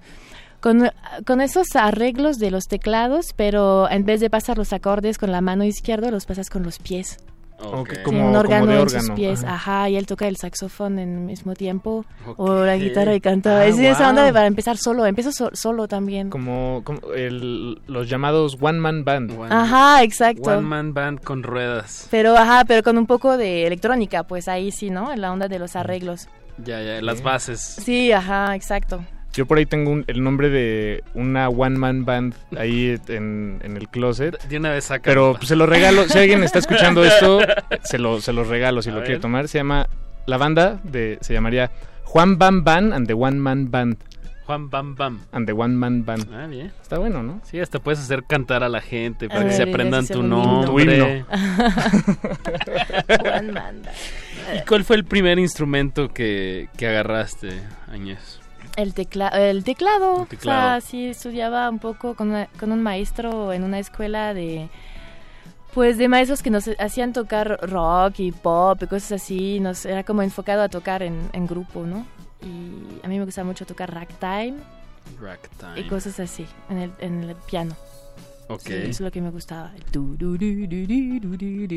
Así. Eh, era que sí, de, niña era eso. ¿Y eso fue autodidacta? ¿Te, te, te a ti misma a tocarlo? O, Eso era o con, tú? con ese maestro. Ah, con el maestro, Pero nunca, o sea, siempre fui muy, fui, fui muy alejada de la, de la- del solfeo. Como que siempre era como, no, eso te va a hacer aburrirte la música. O sea, como que tenía esa idea yo. Y fue después que volví a acercarme ya a, la- a las ganas de, De de estudiar. estudiar. Sí, pero al principio era, no, este... Pero está no bien que hay que tener leer. ganas, ¿no? No se puede imponer. luego, luego si lo impones acabas haciendo que, que el niño no, no se aleje más de la música, ¿no? Es verdad. Sí, puede ser. A mí sí me salvó, creo. Eso de que no me lo impusieran y, después conocer Jalapa ya fue todo No, pues, así en orden. Date que hay grasa. ho- hoy traes este un teclado, tu micrófono y algo que parece una trompeta, pero no es una trompeta. Hay Ah, que- ¿no es una trompeta? No, es una trompeta, No. Paco. ¿Qué, qué es? O sea, sí se ve, sí se ve como una se, trompeta. Se, se ve brillosita. Digo, estamos describiéndole a la audiencia porque ahorita va a haber música en vivo a cargo de nuestra invitada de lujo. ¿En serio no es una trompeta? No, se, no. se llama bugle y es, Bugle. lo mi- es como la misma... Es la misma tesitura que la trompeta, solo que la canalización es un poquito más ancha y da un sonido más este me- más oscuro más hay Ah. gente hay gente que lo llama ay trae tu trompeta saxofón ay así pero es Trompeta, se llama bugle El bugle, órale, Ujú. ok, no- nunca había visto, bueno, no sabía que, que existían los bugles. Es como cuando te dicen tráete tu guitarra y dices, bueno, es un 4, pero está bien. Ah. Tu así. okulelote. Sí. Bien, pues este, yo creo que es momento de, de que vaya sonando la música. Eh, les recordamos, por supuesto, que esto, esto se llama Cultivo de Ejercicios y es un programa totalmente en vivo en este momento. Conversaciones normales con gente normal que casualmente hace música en vivo aquí en la cabina. Qué, qué gusto que, que va a sonar algo en vivo y a todo color. Y qué bueno que están escuchando. Con ustedes, Agnes Ellen.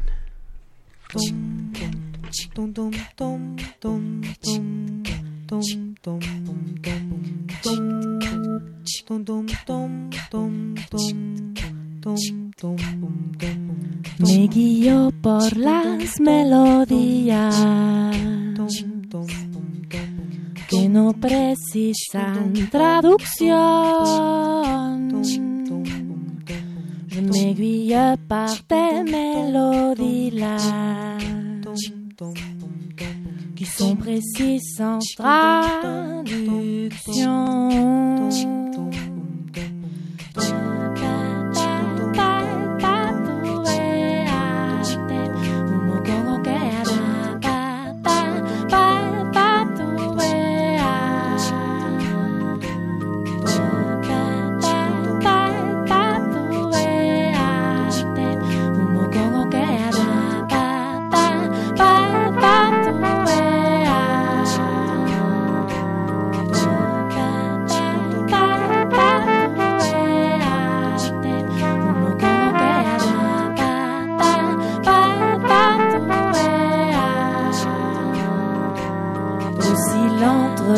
Les tons et les jargons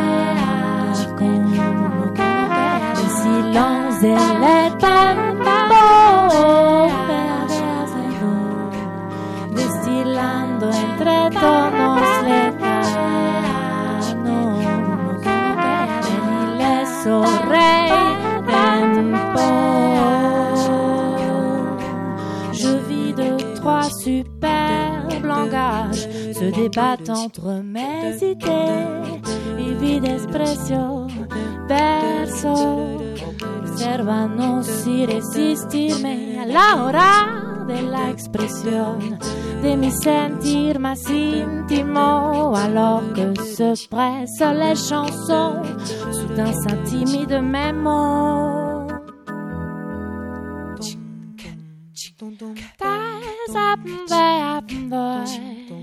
Saya saben på puerto suelta se Taya son de un puente Tu sei si donde yo vende a me vato Te va te va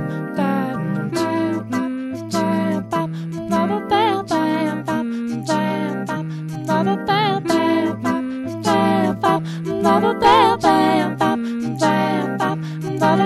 tanto que tengo para jugar. Entre vocales y palabras et dans tempo de rue en gare baboué en vocalisant mais pas en bras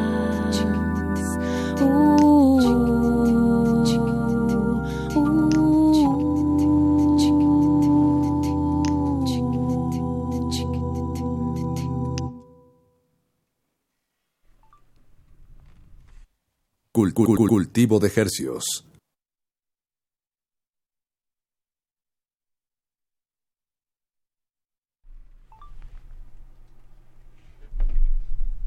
Continuamos en vivo aquí con Agnes Helen. Más música, por favor.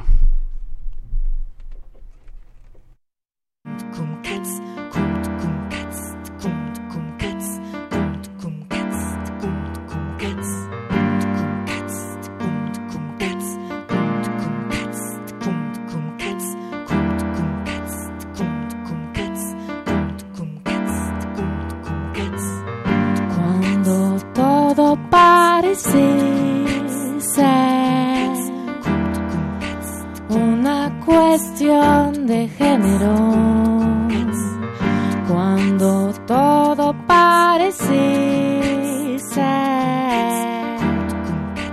cuestión de tono de piel. Ah, qué hueva me da no poder salir de patrones de caricatura.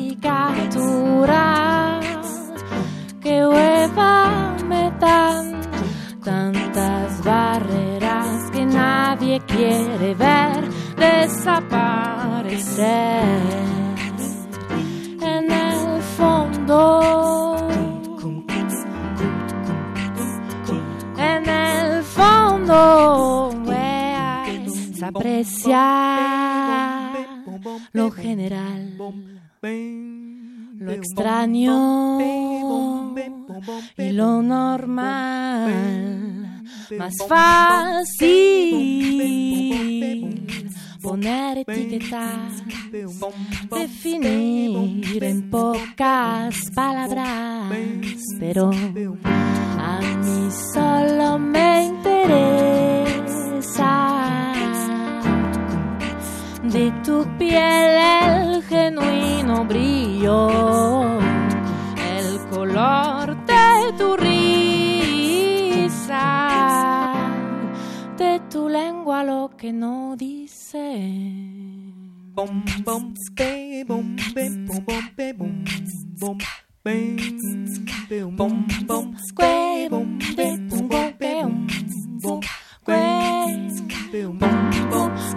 bom,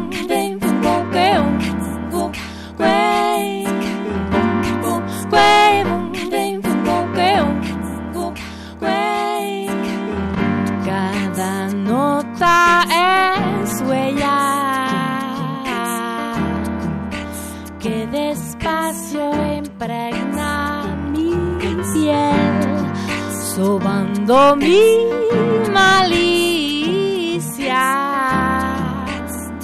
Cuestión de tono de voz.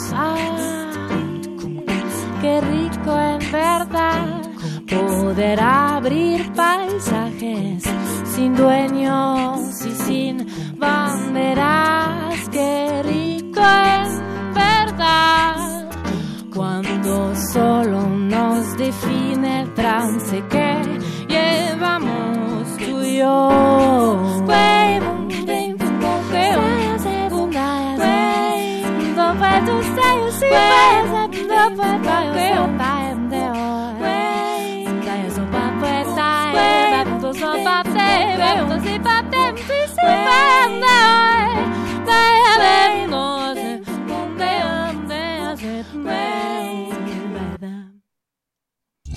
En la flora musical.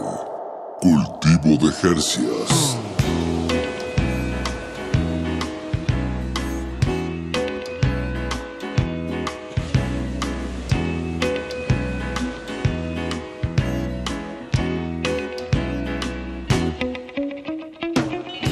Uf, una buena, buena refrescadita musical aquí en la cabina. Yo creo que el, el aire acondicionado se queda, se queda corto. En realidad lo que le trae frescura a estas frecuencias es el piano, la trompeta, la voz y, y- y las, los lupeos, ¿cómo se diría en español? Eh, Eh, pues las secuencias eh, repetidas. repetidas que Sí. nuestra invitada Añez Ellen nos trae hasta esta, hasta ustedes, hasta la comodidad de sus oídos. ¿Qué escuchamos ahorita, Ellen? Agnes, perdón. Escuchamos este primero ¿Qué toqué primero? Ay, me, Menage à Trois. La- esa canción es una que usa los dos idiomas. Menage atroz. Ajá. Sí, es sobre el hecho de usar tres lenguajes para comunicarse, el- los dos idiomas y, y la música. Ok. Ese Menage à Trois, de cómo, qué elegir, qué está mejor. Y esa canción es el segundo single que salió de, de mi EP. Y después toqué una canción que se llama En el fondo, que está en el EP también, pero esa no ha salido todavía. ¿Dónde está este EP? eh, publicado? Está en Spotify, está en los tres primeros singles, que son tres, o sea, son como tres partes de una ilustración que describe el viaje en un mar de bucles, que así se llama el, el E EP. El viaje Bueno, en por el cierto, mar. bucle, En un mar de un bucle bucles. también es un loop. Sí, es exacto. referencia a Sí, esto. Ah, bien, no solamente son los rizos del cabello, yo pienso en rizos del cabello, pero bien, sí es cierto, y también en programación es como una secuencia repetida, ¿no? Sí, sí, Ajá. sí, sí. Bien. El viaje en el mar de bucle, entonces, bueno, haciendo referencia a este, a este elemento pues muy marcado que tienes en lo musical. Sí. Eh, Ahorita nos vamos sobre lo musical, algo que, que me gustaría que, que nos comentaras, que, que conecta muy, muy cañón con lo que nos platicaste de, de tu formación en, en literatura. Creo que hay como una, pues sí hay como una conciencia algo marcada en tu lírica de, de, lo que hablas, o como ahorita nos dijiste, ¿no? Como em, usando tres lenguajes, el eh, francés, el, el español y el musical. Ah, tus demás temas eh, también llevan un poco esta, esta línea como de, de explorar el, el lenguaje con la, con, la, con la música. Sí, porque es algo que yo compuse, todo eso nació en México. Y como ya, bueno, hace poco tiempo, realmente, bueno, como en el 2016, fue que empecé a, a escribir y empecé a escribir en español porque escribía desde mis, mi experiencia, o sea, lo que estaba viviendo.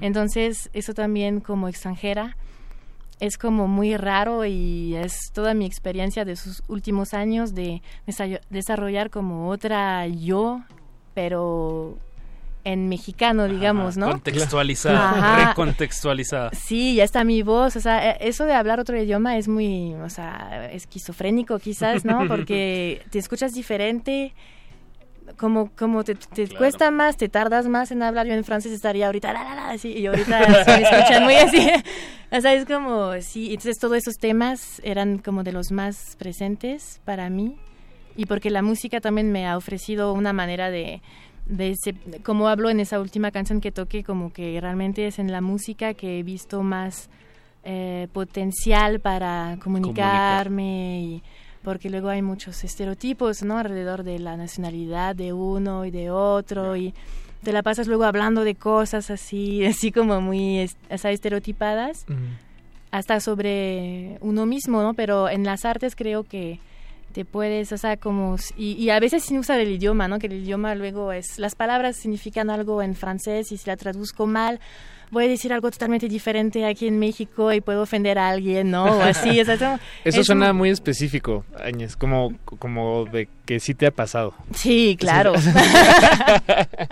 Me sigue pasando, es muy, es muy frágil eso de la comunicación con las palabras. Sí, hay- bueno, perdón que, que siga insistiendo en el punto, pero algún ejemplo de algo tal vez en español que no debamos, no debamos traducir literalmente al, al francés.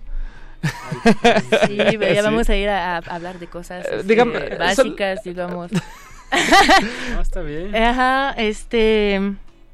Lost Pues yo también, también soy maestra de francés, entonces también me ha pasado tener que, o sea, y me gusta a mis alumnos decirles que, por ejemplo, no usen la palabra gato en, fe- en femenino, Porque eso es una, ajá, eso casi, es casi una palabra ya censurada en francés, ya ni- aunque tengas este en tu casa un gato hembra, no vas a decir que tienes así que que tu gata está enferma porque suena muy es, es una referencia sexual Ok, Ajá. órale. Sí, bueno, Por ejemplo, cositas así, ¿no? Que tienes que saber como aquí no puedes coger la botella. En España sí. Ajá, ándale, exacto, ¿no? Allá Sí sí, cambia. allá sí cogen la botella. Por ejemplo. Eh, entonces, em, en, esta en esta exploración, tú en Jalapa, eh, haciendo música, sale esta necesidad de, de comunicar, ¿no? Con un público específico, eh, que es- en este caso es Jalapa, por eso tu curiosidad de explorar más la lírica en español. ¿Tú crees que es una cuestión más de, de conte- bueno, de, de cómo llevar tu experiencia o es una cuestión más, de- o sea, de, de traducirla que tú la entiendas o es una cuestión de, de contexto para que, que el público te reciba de alguna manera? No sé si me estoy dando a Mm. entender, pero ¿de dónde surge como tu, tu necesidad de, de, de, la- de esta música, pues, o sea, de, de- de hacer estos experimentos con el francés y con, con lo que sabes de literatura. Em, ¿Tú cómo, cómo, cómo lo estás viviendo en Jalapa? Pues igual esa es mi pregunta. Pues primero, no creo que venga de un deseo de que tenga que ver con el público, o sea, con qué público me va a escuchar, porque realmente eh, son cosas que yo estaba pensando en español, ¿no? Cuando estaba viviendo algo. Eh, eso de, o sea, ajá, de hecho la mayoría de mis canciones ahorita del EP son en español, porque he vivido más en español y aquí aunque yo pueda tener algunas, o sea, como que reflejos en francés, estoy pensando en español porque siempre me estoy comunicando en español. Entonces, de ahí surge. Y, mm, y pues, ¿por qué nació esas? O sea, mis composiciones nacieron aparte de una, como de una crisis, digamos, con grupos musicales en Jalapa. Uno así que que fue como pues periclitando o así o así como y me y mis compañeros de esa banda me e- eran todos casi eran compositores y como que también me, me inspiraron mucho. Y hay unos textos también que son en, en homenaje a ellos. Es como una onda de bueno voy a seguir yo eso solita para probarlo pero también como con las referencias de, de todos los que me inspiraron en Jalapa que, que pues sí la mayoría fue en español Bien. Digo, eh, eso me hace pensar que, que tu música en realidad es muy autobiográfica, ¿no? Bueno, por, es- y, y- y narrativa, ¿no? De, de co- como, como de una especie de crónica de, de lo que te ha sucedido desde que, que llegaste a México y cómo eso pues te ha te ha cambiado, te ha, te ha mutado, te, ha, te ha enriquecido también por, por lo que nos cuentas. Este, digo, ¿qué, qué, qué canción no es autobiográfica en cierto, hasta cierto punto, ¿no? Este, pero, pero bueno, creo que estas son claramente, eh, pues, eh, o sea, escuchar tu música es escuchar tu historia. Eso es lo, a, a lo que voy un poco y eso, este, eh, pues está bien. bueno, sin ningún calificativo. Has hecho algunas fechas eh, la semana pasada aquí en la Ciudad de México. El sábado tienes una eh, gratuita. Este sábado 11, sí, sábado 11, ¿verdad? 11 de mayo en el Centro Cultural España. De hecho, te toca abrir, la- eres la primera de cinco actos en el marco de Alineal México Y2K International Live Looping Festival. Así ¿Lo es. dije bien? Lo dijiste muy bien. el evento es gratuito. Eh, ¿Qué estás preparando para, para este show ahí en el, en el centro de esta ciudad? Pues es este muy es muy especial porque es live looping justamente y como pudieron escuchar lo que yo uso, bueno no sé si ahí en, en la radio realmente se pueda ajá, apreciar, pero uso todo lo que o sea que es de mi voz, los loops, pero grabados antes, ¿no? Mm. Con muchas canciones. Es así. Para que empiece más rápido ya la base, ¿no? Ajá, Sí, porque tenía ese concepto de loop que quería yo hacer las canciones como en un formato pop, así, no tanto de looping realmente. Ujú. Y entonces, para no estar pasa- pasar así 10 minutos haciendo las bases en vivo, así, pues digo, no, pues yo voy a usar esa función que está ahí a disposición. Pero en ese festival es un festival de live looping, todo tiene que ser en directo, entonces he, esta- he estado arreglando unas, mm, unas cuatro, ahorita voy a presentar unas cuatro canciones en, en todo en directo ahí. Bien. Sí. ¿Alguna de las que escuchamos? O de las que No, vamos, ¿O de las que vamos a sí, escuchar? Si sí. quieres practicar aquí Ándale, en ¿verdad? Pues Lo- lo- adelante. Lo he estado pensando, pero al mismo tiempo cuando así al último dices, no, no, pues sí, es, es este, la, la que to- acabo de tocar, la última, esa la- también la hago en live looping. Y también he preparado un cover así para cambiar, así dije, ah, voy a cantar un... ¿Qué cover? ¿Qué- qué- digo sin spoiler. Digo, pues, No, no, es pues, un spoileo, pero ¿qué cover es? Es de Indy Sara, se llama la cantante, se llama Beautiful Tango la canción. Beautiful Tango. También se va a estar presentando, aparte de Añez Ellen, dice Violonchelups, Ricardo Canales, Katy Martín y no sé cómo sigue este uni- último, Eknegru. Dice Dubstep, Francia, Italia. O bueno, sí, todos son de fuera excepto Violonchelups. Eh. Perú, Estados Unidos, Francia, Italia. El evento es gratuito a partir de las 9 de la noche, ahí atrásito de la catedral de esta bellísima ciudad de México. Em, Agnes, pues si nos puedes regalar otros minutitos eh, de música, te lo agradeceríamos.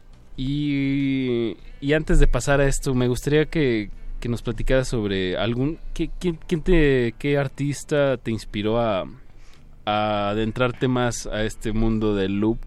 ¿O fue más una necesidad de, de, de tú hacerte tus camas? Mm, sí, no, no he escuchado a muchos realmente. Juana pero Molina en sus Bueno, inicios. Ah, claro. Hay una cantante francesa que, que canta mucho en Estados Unidos, se llama Ujú. Cyril Aimé, que es cantante de jazz también. Muy increíble, como este mm, improvisadora. Y también tiene una, un trabajo con loops, así. Y ella Y la he escuchado. Pero si no, no tanto, realmente me falta mucha cultura del loop. Lo he intentado yo, así como por eso mi manera y ya. Pero Cyril Aimé la recomiendo mucho, es muy, muy padre su, su ¿Cómo se llama? Cyril, como Cirile con dos L's. Y M como amada, A-I-M-E-E. Ok. Pues, ¿qué vamos a escuchar ahorita en vivo aquí en la cabina? Pues, eh, a ver, eh, estaba pensando ahorita apenas. Ah, sí. Podríamos hacer una que es un poco live looping. Ah, Así un poco, que se llama... Una probadita de lo que va a suceder el sábado. Para que se anime la audiencia a ir. Sí, no, esa va a ser inédita. Esa no la voy a tocar el sábado. Ah, así. Este, para que vayan el sábado a escuchar algo fresco. Eso. Y voy a tocar después. Hasta primero, esa canción se llama Canción a un ave. Esa voy a hacerla un poquito en live looping. Y después vamos a tocar El Salto, que es el primer single del EP. Pues muy bien, en lo que se prepara a nuestra invitada en su estación, que, es aquí mismo en la cabina, un stand co- con un tecladito, su trompeta al lado, su micrófono. Eh, pues vamos a escuchar canción a un ave. Canción a un ave. Eh, saludos a Pablo Extinto que nos escribe en Twitter. Nos pregunta que si sonará música en vivo. Sí, sí, sí, sí. Sonó música en vivo y sonará música en vivo. Todo en vivo. Todo Es- en bebop. En bebop. Áñez en, en Radio 1. Música maestros.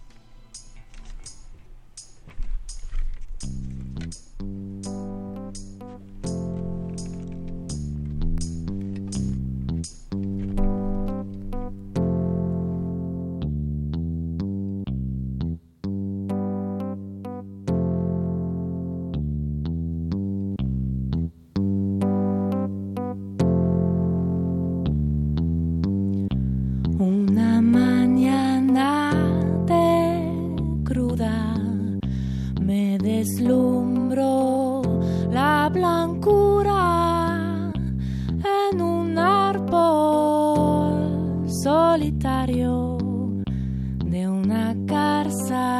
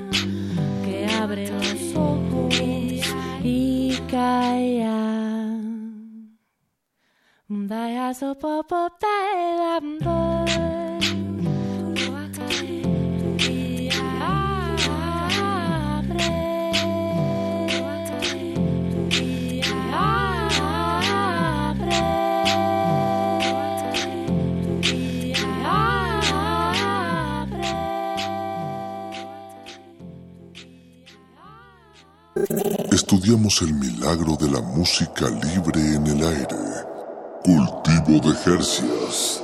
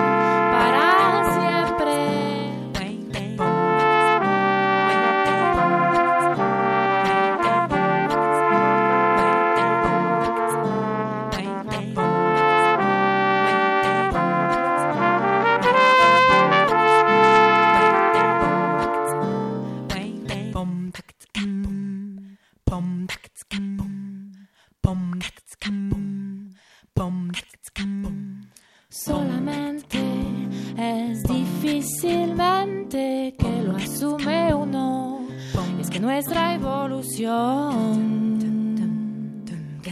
Es tan ligada a los recuerdos.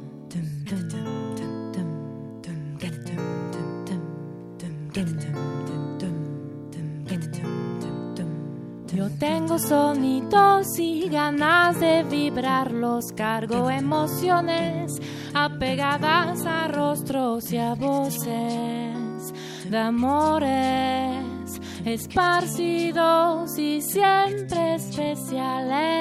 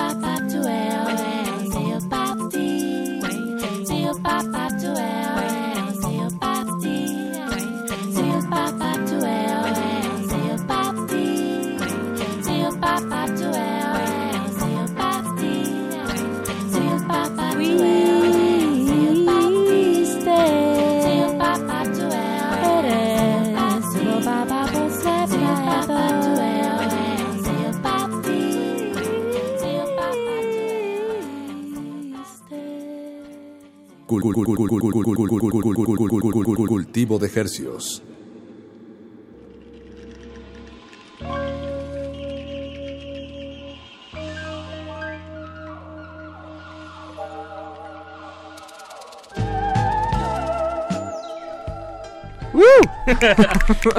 Música en vivo aquí desde la cabina de Radio Nam, Adolfo Prieto 133, Colonia del Valle. Por si nos acaban de sintonizar, lo que escucharon fue eh, en vivo la música de Áñez Helén, nuestra invitada esta noche, que nos visita desde Jalapa y que visitó Jalapa hace 11 años desde Francia. desde Francia y ahora está aquí con nosotros. Sí, muchas gracias. Y ustedes Gracias la pueden ir a visitar y verla en vivo este sábado 11 a las 9 de la noche, exactamente, lleguen un poquito antes, ahí en la en el Centro Cultural España, atrásito de la catedral. Ahí en el centro de esta bella ciudad.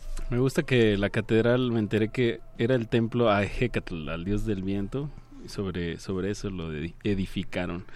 No Órale. sé qué, qué propósito tuvieron ahí los españoles conquistadores al, al poner este so- sobre el dios del viento específicamente. Muchas preguntas, Apache. Muchas preguntas, pocas respuestas. en esta cabina, maldita sea. No, pues muy bien. Pues Áñez, eh, muchas gracias por acompañarnos esta noche. Gracias, Eh, un placer. Te tenemos una pequeña sorpresa para despedir este programa, la vamos a ir anunciando. Eh, encontramos el tema de Beautiful Tango interpretado por Iris Sara. Indy Sara. Indy Sara. Sí. Eh, con eso nos vamos a despedir. Ah, súper. Esperamos que... Ah, versión unplug, nos dice nuestro productor Eduardo Luis Hernández Hernández. Eh, ¿qué, ¿Qué planes para el proyecto en, en lo que queda de, bueno, a mediano plazo? ¿Qué, vas, Pues- a, qué vas a andar haciendo? Voy a regresar a Jalapa a estar produciendo el disco en físico. Y también me voy a presentar con unas amigas este, que son solistas también, compositoras, las tres. Y, o sea, entre cuatro, no, entre cinco, porque otra amiga de Morelia también va a ir a Jalapa a tocar. Danos el 15 nombres de para que junio, si Ireri aquí. Almontes es la de Morelia. Y tenemos también a, a Gabriela Moncayo, que es este también solista y es guitarrista y cantante. Amanda Alafita, también guitarrista y cantante. Y Alejandra Pañagua, que ya está viviendo aquí en la ciudad. Arpista, ¿no? Arpista, este, De hecho, sonera. mañana, mañana toca ella aquí en la. Narvarte con Mm. Anthony Escandón. No, Ah, te- no tengo exactamente el dato, pero deberíamos de ir, Paco. Hay que invitarlos a ellos dos. Sí, sí, sí. Hay que invitarlos acá. Que Exactamente. Que, la montaña venga a Mahoma. Exacto. Pues muy bien. eh, ¿Qué más queda por decir? Tus redes sociales. Ah, pues estoy en, eh, para la música en Spotify, en YouTube, eh, también en mi Instagram, añez.elen. Pueden encontrar el link para las diferentes plataformas del último single que salió. Y pues tengo un SoundCloud, un Facebook, es la listota de, de redes. Entonces ahí, mientras sepan cómo se escribe Agnès Helen, ese es todo. Agnès. Ajá, se escribe A-G-N-E-S. Y luego Helen como en inglés, con una E al final.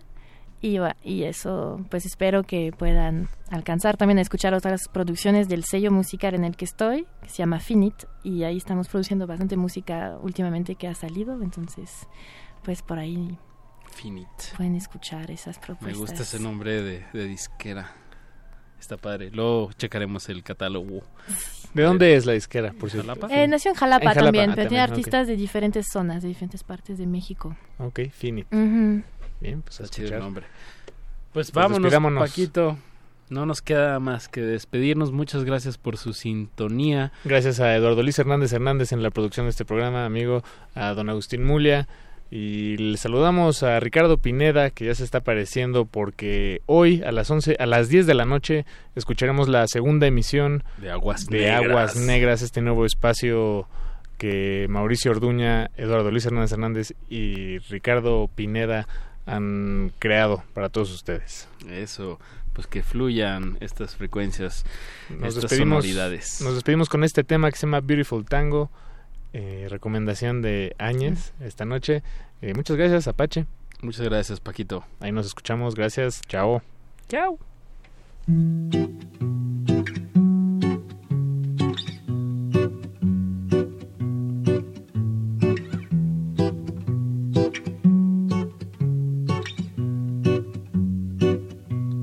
Beautiful tango Take me by the hand, beautiful tango, oh, until you make me dance.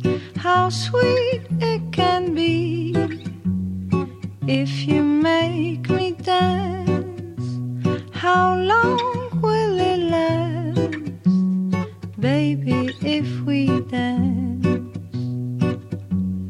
Come to the, come to the world, come to the, come to the world. And baby, let me show you things. Cause time is running and we can lose. Baby, come and dance, we gonna make it through. Cause we've got time. Yes, we've got time. Beautiful stranger. Don't wanna know your name. Beautiful stranger. Oh, just take me by the hand. Cause how sweet it can be if you make me dance. How long will it last?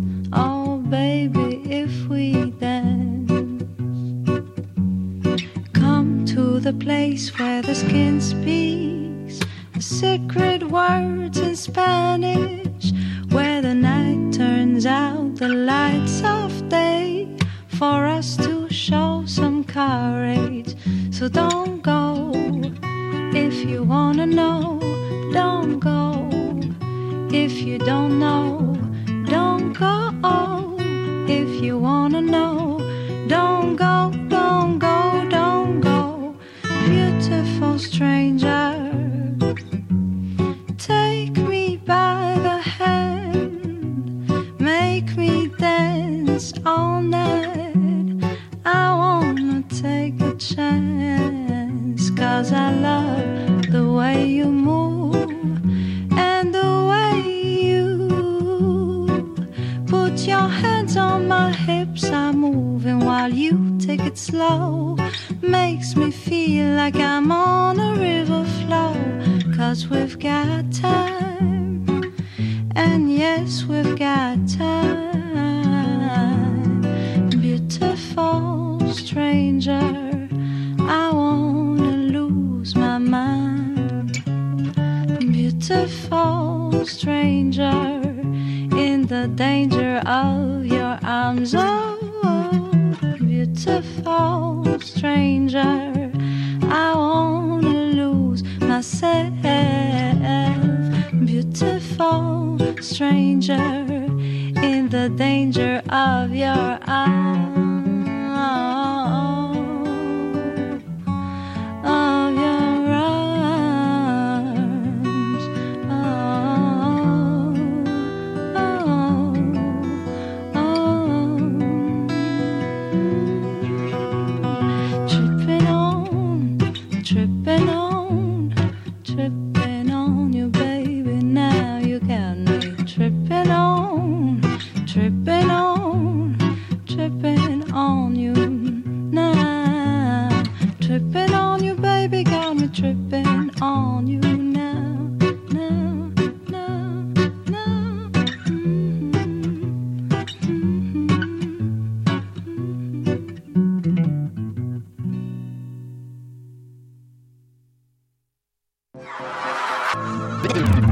Del asfalto habitan otras historias. Personajes flotan entre la basura y el caos de la ciudad, portando sueños que no siempre pueden ser contados. Resistencia modulada presenta Aguas Negras. Caminando por las calles, en el metro. Todos los jueves a las 22 horas por Radio UNAM. Realidades que habitan la noche. Que son de verdad. Aguas negras. Expedientes oníricos desde los ríos urbanos. Nada más para ese momento extraordinario donde Resistencia modulada. Escuchas 96.1 de FM. XEUN. Radio UNAM. Comunícate con nosotros. Correo de voz 5623-3281. Correo electrónico radio arroba unam.mx. Radio UNAM. Experiencia sonora.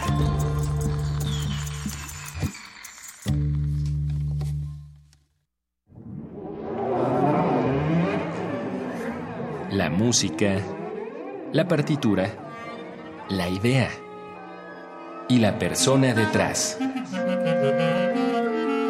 Escuchemos a los autores en Fa, nuestros compositores en síntesis. Un espacio de entrevistas a jóvenes creadores mexicanos de música académica, todos los jueves a las 11 de la noche. O sintoniza la retransmisión los domingos a las 7 de la tarde. 96.1 de FM. Radio UNAM, Experiencia Sonora.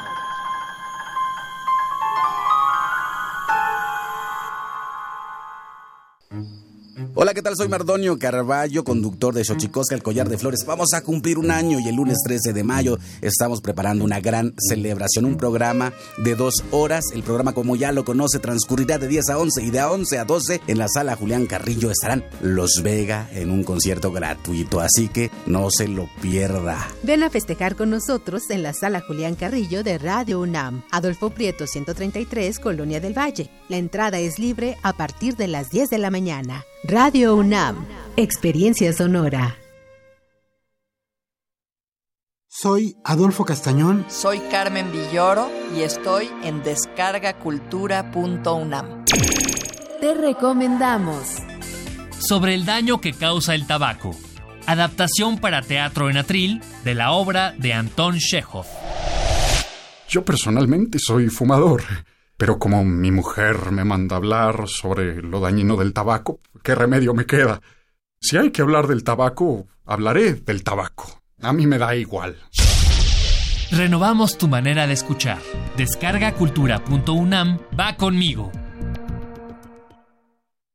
Resistencia modulada. Ahí se oye, ahí se oye, llegan los niveles, va. Ese, el personaje te lo permite.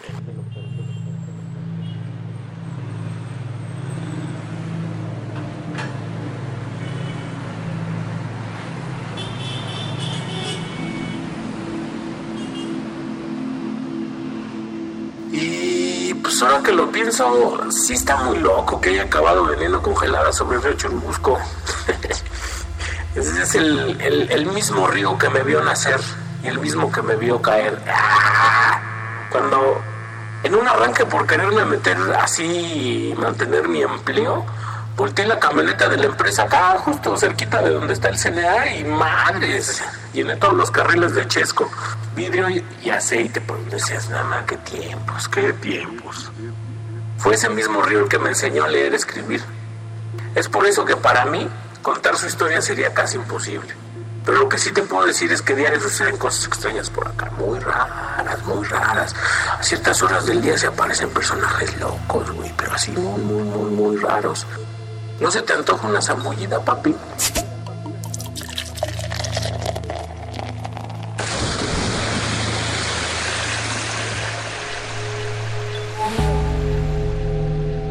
Existen flores en medio de los pantanos. Ecosistemas entre los charcos. La basura de unos Es el tesoro de otros. La realidad es una máscara. Y cada una de sus verdades, una historia. Aguas negras. Ensuciamos porque la renovación está en limpiar. Limpiar.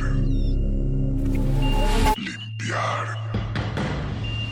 El choque entre una camioneta particular y una combi del transporte público movilizó a los cuerpos de emergencia a la esquina de Churubusco y Avenida T, al oriente de la Ciudad de México. Ahorita en estos momentos estamos eh, cubriendo una emergencia de un impacto de una combi colectiva con una camioneta, de los cuales resultaron nueve lesionados heridos. Al parecer, el conductor de la unidad del transporte público conducía a exceso de velocidad y en dicho cruce intentó ganarle el paso al semáforo, pero fue alcanzado por un vehículo. A ver, en sí, en sí nada, porque este güey venía rápido y según se pasó el alto. Pasó el alto, pasó el alto, pasó el alto, pasó el alto, pasó el alto. Pues ya primero chocó una camioneta y nos venimos a estrellar aquí. Y se pasó el alto en este que es el carro particular. En unos minutos, este sitio se llenó de ambulancias, patrullas, bomberos y decenas de mirones en la escena. El impacto de la combi fue, fue muy fuerte. ¿Alguno grave? Este, no, no notifican graves, pero sí se requiere una revisión hospitalaria. Después del impacto, el chofer de la unidad fue detenido y llevado ante el Ministerio Público para que responda por las afectaciones y las personas que resultaron heridas por este choque lesionados ya se recuperan en distintos hospitales de la Ciudad de México. Como amanece este jueves el Valle de México, con más frío como lo habíamos anticipado y también con mucha actividad de los cuerpos de emergencia. Fíjese que conforme se van acercando las fechas de la Nochebuena, la Navidad, el fin de año, se van incrementando lamentablemente los accidentes automovilísticos. Esta madrugada hubo un terrible choque en Río Churubusco al cruce con Calzada de Tlalpan, donde lamentablemente varios policías perdieron la vida. Hola, ¿qué tal? Muy buenos días. Pues esta madrugada se registró un fuerte accidente sobre el circuito interior Río Churubusco con dirección de oriente a poniente, es decir, para las personas que van de Ermita Iztapalapa hacia la avenida de los insurgentes. Este vehículo compacto de color gris se impacta contra un automóvil deportivo que se encuentra un poco más hacia el sur saliendo del puente. En el interior de este automóvil mueren dos personas y otras tres más resultan lesionadas. Por supuesto, la circulación a lo largo del río Churubusco fue cerrada toda esta mañana por este terrible accidente. Aguas negras. Una intensa movilización de unidades de emergencia y policíacas se registró la madrugada de este viernes debido al fuerte choque de un automóvil en Avenida Río Churubusco. El conductor del automóvil Vento se impactó en contra de la barda de contención que divide los carriles centrales de los laterales de Avenida Río Churubusco a la altura de la calle Retorno 111 en la colonia Unidad Modelo Perímetro de la Delegación Iztapalapa. Paramédicos del Escuadrón de Rescate y Urgencias Médicas, ERUM, y Cruz Roja llegaron al lugar solo para certificar la muerte de un hombre de 25-30 años de edad aproximadamente, quien quedó decapitado. Uniformados de la SSP del sector Churubusco tomaron conocimiento y acordonaron el lugar para facilitar los trabajos de los peritos en criminalística. Personal del Servicio Médico Forense, SEMEFO, trasladaron el cadáver al anfiteatro de la Coordinación Territorial IF5 para iniciar una carpeta de investigación por el delito de homicidio por tránsito vehicular. Aguas negras. El exceso de velocidad al conducir sobre el circuito del río Churubusco provocó un fuerte accidente al cruce con viaducto al oriente de la Ciudad de México. Tres personas resultaron lesionadas de gravedad.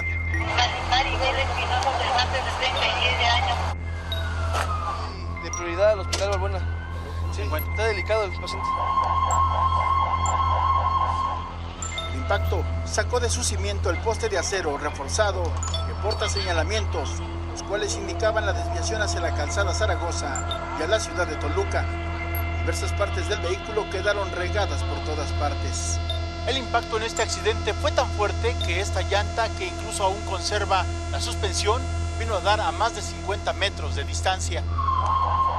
Los tres ocupantes de la camioneta salieron expulsados fuera del vehículo y recibieron atención médica en las ambulancias. Dos fueron llevados en malas condiciones a la Cruz Roja de Polanco y una más al Hospital Balbuena.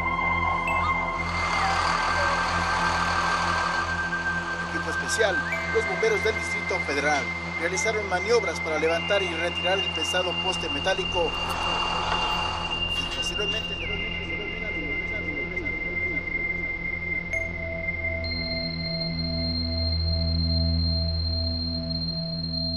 Aguas negras.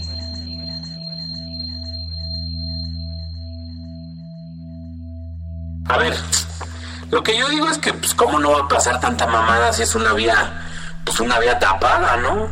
Una de las más chonchas, papi. Simón, una arteria, como dicen, con gripa, ¿no? Acá toda enfermota, como toda la ciudad. El otro día un ruco me estaba diciendo que medio siglo ya del río Churubusco, que es de las más antañas, güey, acá como más de 500 años. Yo, yo al principio no le creía, pero luego, luego me dijo otro, otro compa que sí, que sí era de las más viejas. Entonces, era, antes se hace cuenta que era una corriente de agua acá toda entubada, río encarcelado, pues, o sea, antes no, no tenía libertad. Pues de las avenidas más tendidas, y pues de las más viejas yo me imagino también pues que por lo mismo de las más importantes no pues sí. Yo creo que por eso va, va la banda acá toda en chinga no acá como volada. Aunque haya tráfico la banda siempre le va pisando siempre es de ley.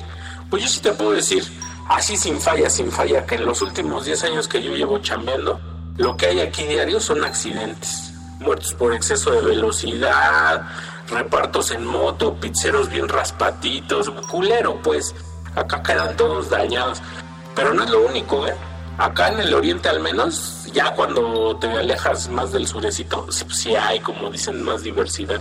Varias y variadas. Ay, sí, personajazos, personajazos como yo.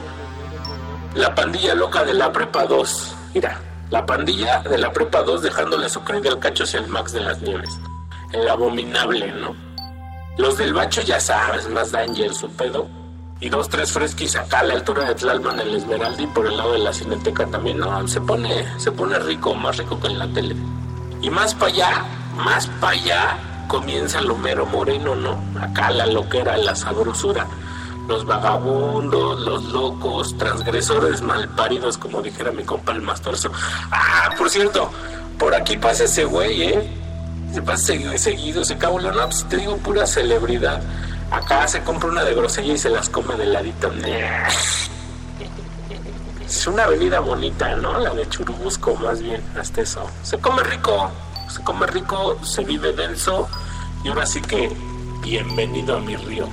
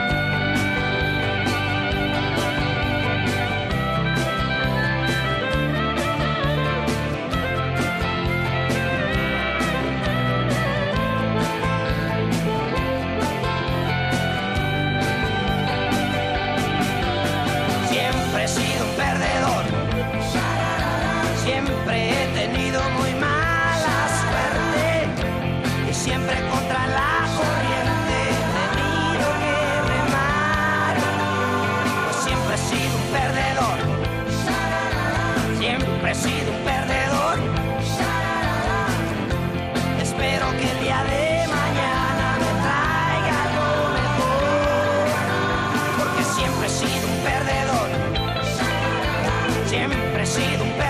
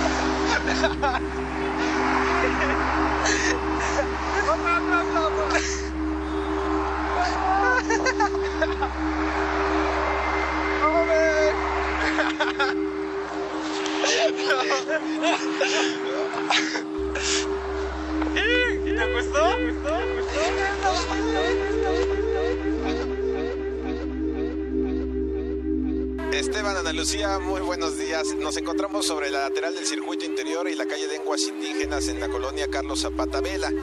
Estamos exactamente enfrente de la Escuela Nacional Preparatoria número 2, hasta donde desde aproximadamente las 7 de la mañana inició un paro de actividades por parte del Consejo Estudiantil. En días anteriores se determinó la suspensión de actividades, todo esto ante la poca respuesta que ha recibido por parte de la dirección eh, para un pliego petitorio, entre los que destaca seguridad, la salida de grupos porriles, grupos de choque que se, ellos, los estudiantes, han detectado al interior del plantel, infraestructura y mejores condiciones para realizar las actividades escolares. No fueron atendidos en un 70% que ellos era lo que exigían y han determinado realizar este paro de actividades.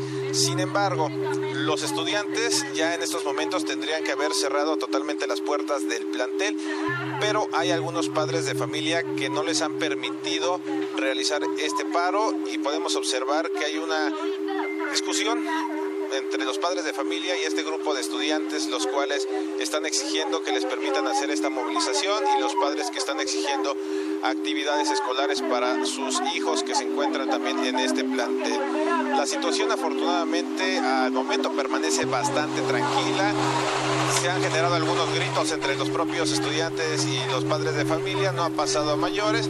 Y bueno, en estos momentos tratan de llegar a un consenso. Los estudiantes señalan que se irán a Rectoría y a la Dirección General de la Escuela Nacional Preparatoria para entregar el pliego petitorio y que de manera oportuna sean atendidos. Por esa situación podemos observar a este grupo de personas en el acceso principal a la Escuela Nacional Preparatoria número 2.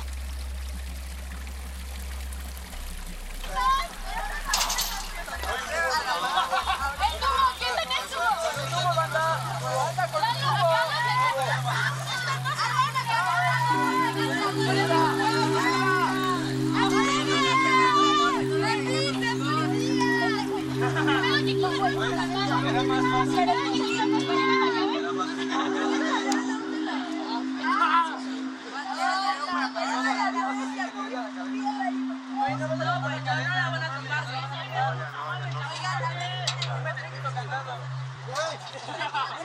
pues.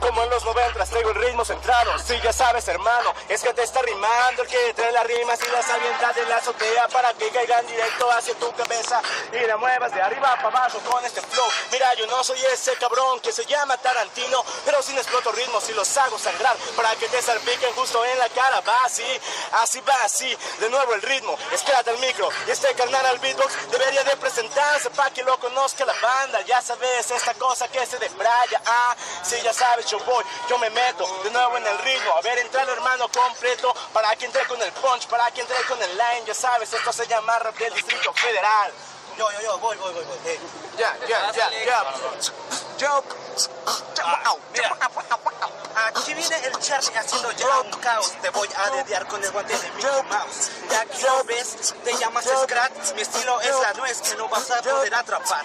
Aquí el chico fuma y toma jugo de naranja. Mejor que sea de mandarina para que te haga un mame y te saque del culo la bona fina. Aquí lo hago con la rima ya fina que lo tiene que combina, que lo hace bien estilo, cabrón. Yo, yo. Yo, yo, yo, yo, estilo que ya late. Fácil, te voy a sacarlo de mi color que se llama chocolate. Con este estilo que traigo de nuevo con el beat, yo no puedo ya pararlo, estoy aquí como Tintín. Bien, con este estilo que ya trae el beat. Otra vez aquí viene Quentin Tarantino, donde está mi mami de Kill Bill. Fácil, con este estilo que yo traigo es la léxica perfecta. Yo lo así lo hace desde ya la cera. Fácil, con este estilo yo lo puedo hacer cruzando ya la calle. Yo lo puedo con este estilo que ya viene con detalle. El detalle que ya viene con detalle, yo lo puedo poner así, porque sabes, mana. Ayer, este con este que sabes que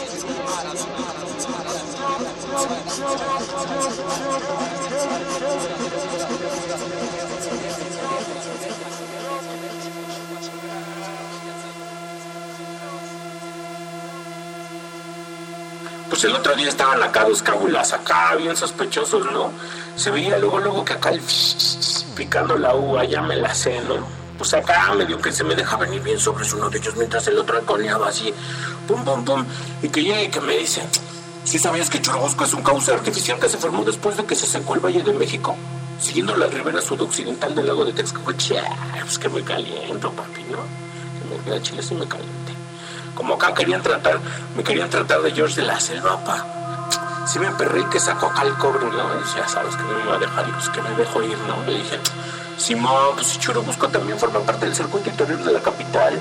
Inicia el cruce de las avenidas Universidad y Río Miscuac, se dirige hacia el oriente en la línea recta y cambia su dirección hacia el norte a la altura de la colonia Prado Churubusco de la delegación Coyoacán. En Pueblo Aculco se bifurcan dos vialidades. Una forma parte del circuito interior y en el viaducto Vilel Alemán. Y la otra, orientada hacia el noroeste, es conocida como Canal de Río Churubusco y concluye en la calzada Ignacio Zaragoza aunque el trazo del canal continúa rodeando Pantitlán hasta llegar al eje periférico.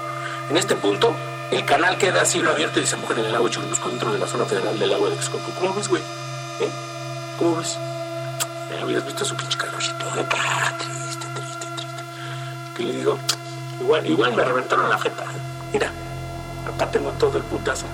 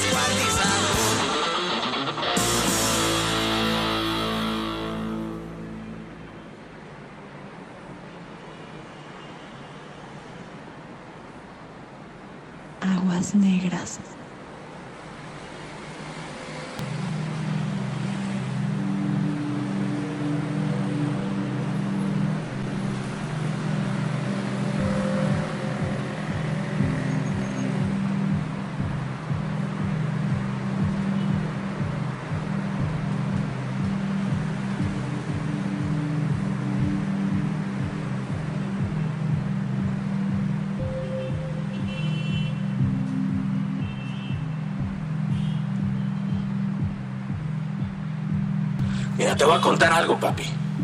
Ya cuando se oculta el sol, hay como por las seis y media más o menos, depende, ¿no? Luego que el horario de verano. Me gusta darme mis unas acá abajo del puente, ¿no? Acá en el camello, tres, leve. Ya todo tronado del sol, así ya que ya comí acá. Me empiezo a comer las congeladas que sobran, ¿no? Las derretidas. Tortita de pierna al hombro y ¡zas! Mordidona, papá. De repente me entra la paliducha y pues me agüito, pues, ¿no? Me agüito, la neta me agüito. Y ya se oscurece, la luz se pone rara, rara, rara. Como decirte, como, como amarillota, como tirándole azul así, pesadota, pesadota, toda locotroncha. Entonces me pongo más triste, papi, más que triste, como serio, como serio. Y pues como que la misma gente de Churubusco acá te empieza a hablar, ¿no? Como que también le pega ese pedo. Yo siento que como que se le como que se le contamina, ¿no? Como que se le pasa. Y acá todos los ves todos endiablados, güey, todos zombies. Zombies les dice mi compa el, Paquito acá, el, que trabaja en la radio, el Paquito de Pablo.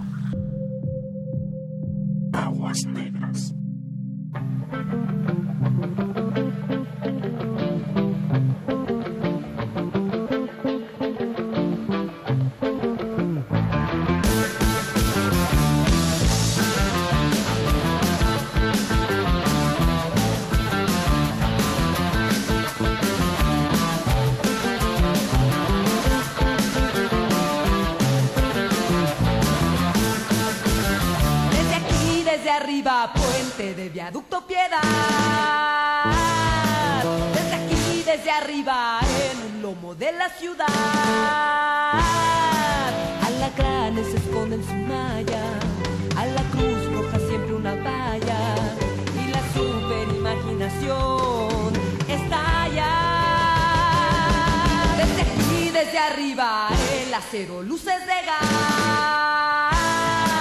Donde tú azulejos sé bien que quisieras estar. Carcajearte con todos tus chistes. O leer tus novelas felices. Y no estar frente a un carro chocado, enrocado,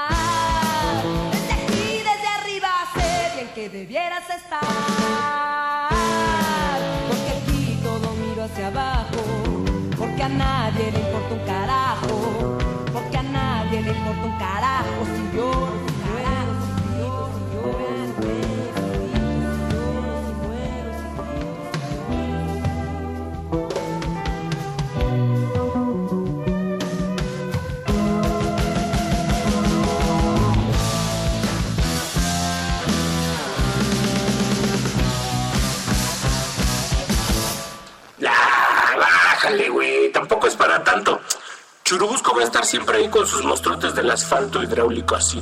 Ah. ¿O tú qué crees que no? ¿Eh? ¿Por qué no me contestas?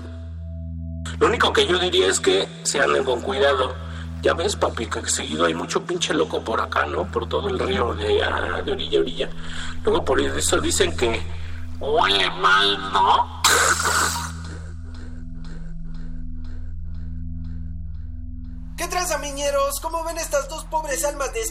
Y apestosas que llevaban atracando todo el año sobre Avenida Río Churubusco a los automovilistas que se detenían por el tráfico? Y es que si creías que no podía existir algo más castroso que los limpiaparabrisas necios, pues te hacía falta ver a las ratas que se aprovechan del flujo vehicular más inmóvil que la economía mexicana. En este caso, como borreguito, se pasaron a trasquilar a un taxista, pero les da igual sean particulares o públicos, güey. Como con este carro blanco cachas, que el perro hasta quería abrirle la puerta. Y no es porque sea caballeroso el pocos huevos, sino nomás ve la fusca con la que se siente bien gallardo, pero se la Pérez Prado, papá. Oye, valedor, y así como valoro el trabajo de la doña Justicia, también hay que darles unos apes bien acomodados, porque ¿cómo puede ser posible que tantas veces estuvieron robando en el mismo lugar y los pinches patrulleros comiéndose los mocos, cabrón? Ahora yo propongo, güey, en una de mis tantas babosadas que se me ocurren, que hay tantos carros alrededor que están viendo el atraco, sálganse de la nave y empiezan a gritarle al hijo de Meretriz, o tocar el claxon, no quedarse como pinche Peña Nieto mientras la Paquita, la del barrio gringo, no las deja Cayetano, papá. Pero como yo siempre te presento estos videos como si estuvieras en los masajes, o sea, con chispas de chocolate y final feliz, las cámaras ya tenían identificado ese pendejazo que caminaba como el Chaplin cuando se dirigía a su guarida. Pero antes de continuar con esta linda y delicada narración, déjenme saludar a mi Fundel Eric de la página social Mierda y a todos sus seguidores, lávenselo chido y con el agua se gárgaras. Pues en este caso la quinta fue la vencida, porque el cábula salió de su casa, se persignó, pidió a Diosito que le fuera bien en la chamba, pero como a Diosito le cagan los rateros, siempre terminan muertos en la cárcel, jodidos o en fuga. Y pues ese malparido creyó que no había pedo.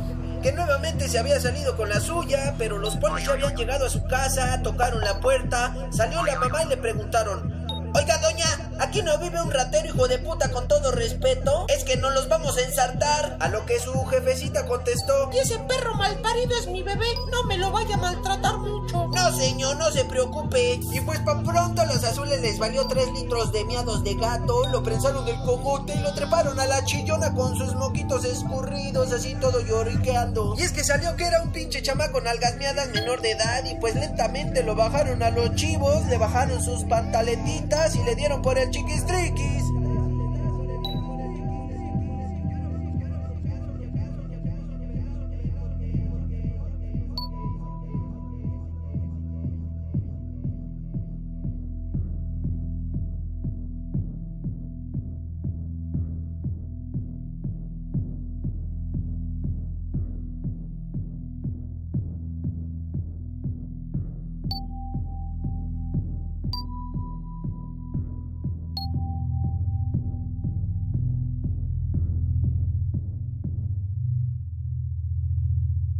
Aguas negras.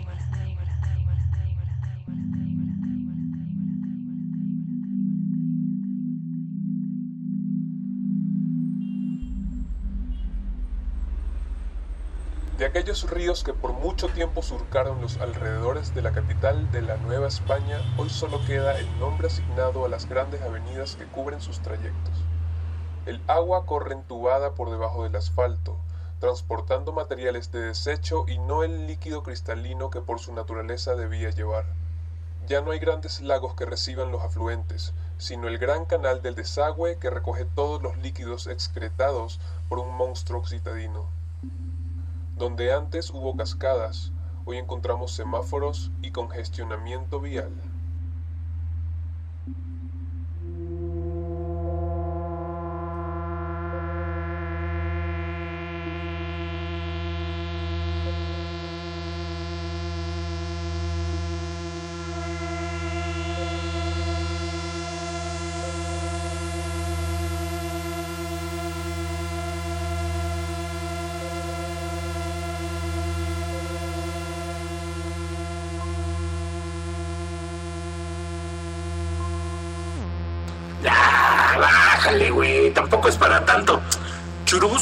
Siempre ahí con sus mostrotes del asfalto hidráulico así. de- Ah. ¿O tú qué crees que no? ¿Eh? ¿Por qué no me contestas? Lo único que yo diría es que se anden con cuidado. Ya ves, papi, que seguido hay mucho pinche loco por acá, ¿no? Por todo el río de, ah, de orilla a orilla. Luego por eso dicen que huele mal, ¿no?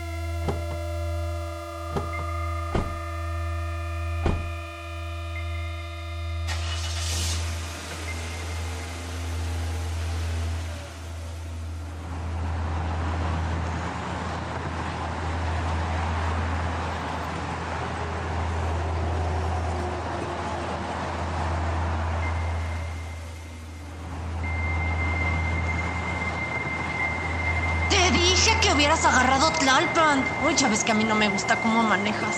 Luego nos va a pasar como la otra vez que... ¡Ah! ¡Cuidado con el vendedor!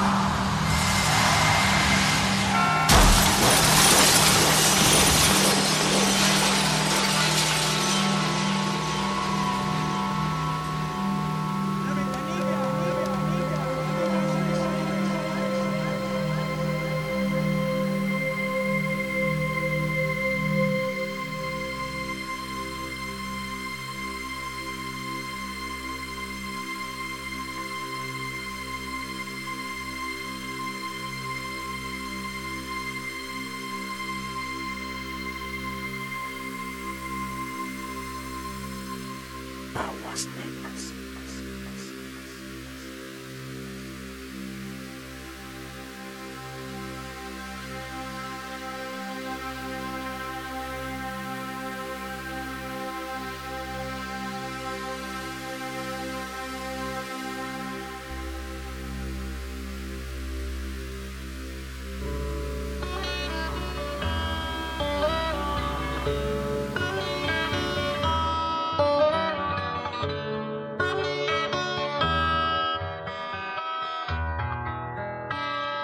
Ciudad de hierro, de cemento y de gente sin descanso. Si algún día tu historia tiene algún remanso, dejarías de ser ciudad. Con tu cuerpo maltrecho, por los años y culturas que han pasado, por la gente que sin ver has albergado, el otoño para ti llegó forzado. Te han parado el tiempo,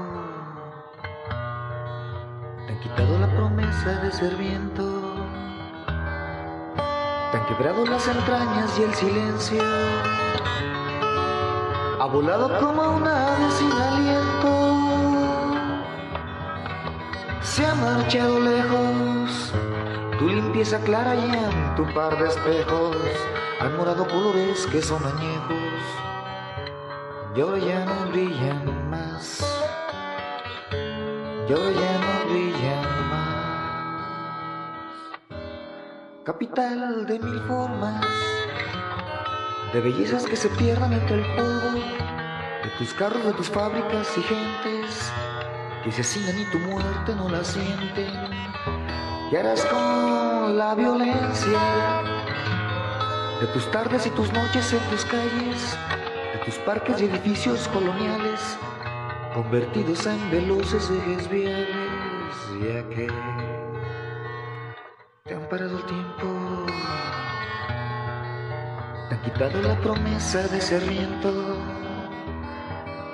te han quebrado las entrañas y el silencio, ha volado como una ave sin aliento.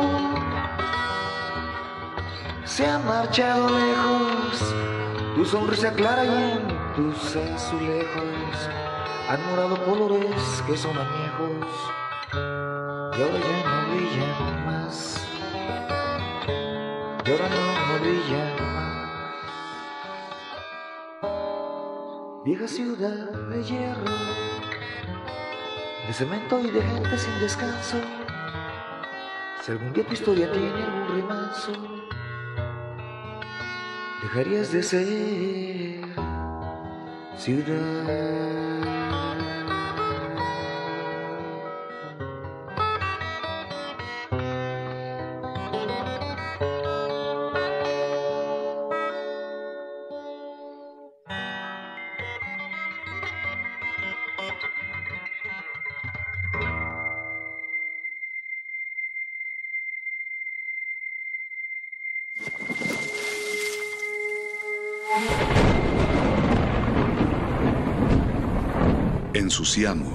Porque la renovación está en limpiar. Limpiar. Aguas negras.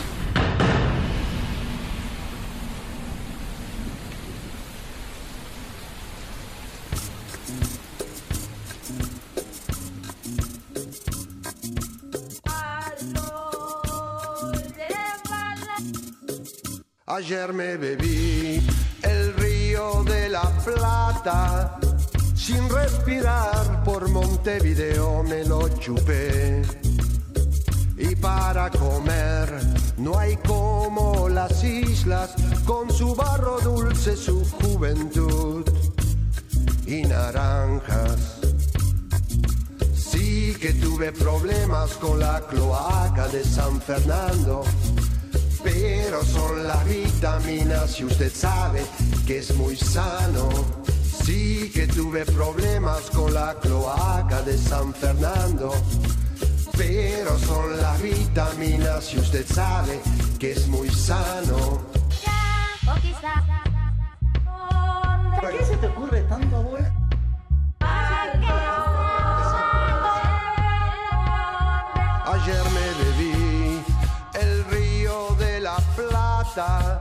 sin respirar por Montevideo me lo chupé. El agua no es transparente y no nos muestra sus joyas. Y el pasado no nos muestra los naufragios.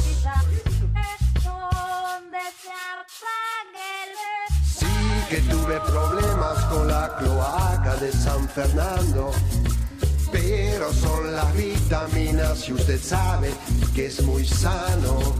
Sí que tuve problemas con la cloaca de San Fernando, pero son las vitaminas y usted sabe que es muy sano.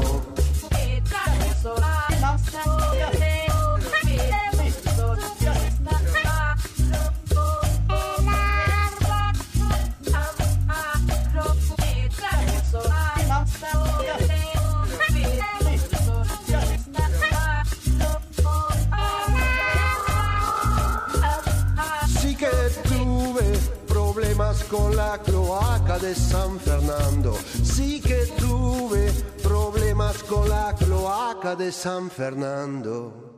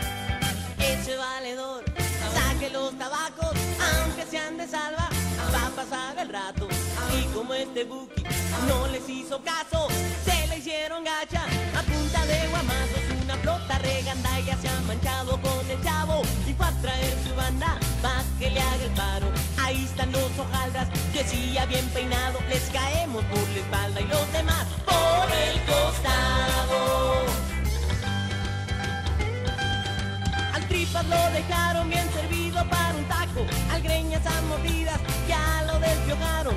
El muelas a patadas se quedó chimuelo. El nenas ya parece muñeca de trapo. Llueven los patines, llueven los trancazos. Chicles, bolas, mecos, mira cuánto descalabrado.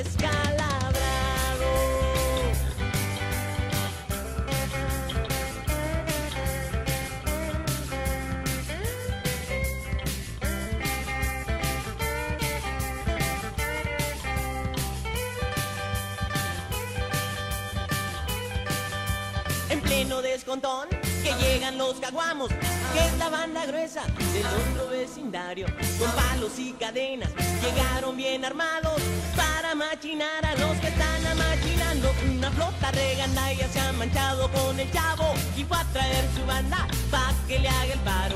Ahí están los hojaldras, decía bien peinado, les caemos por la espalda y los demás por el costado.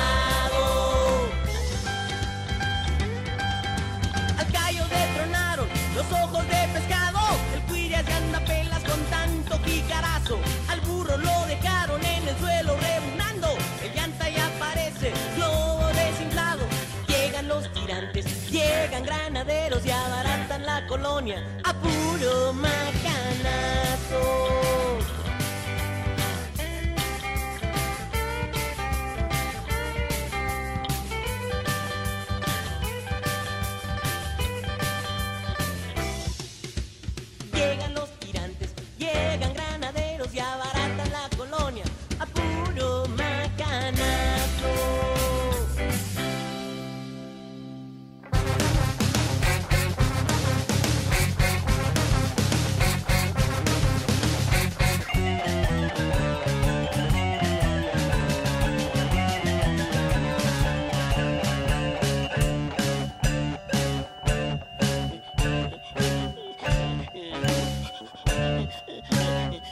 あ!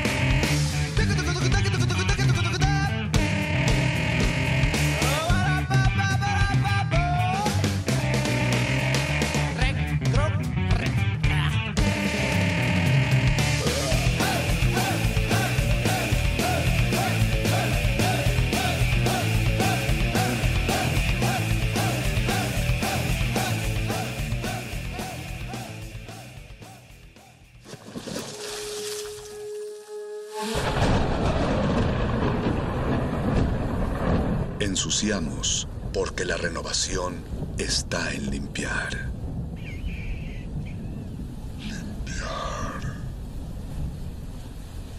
Limpiar. Aguas negras.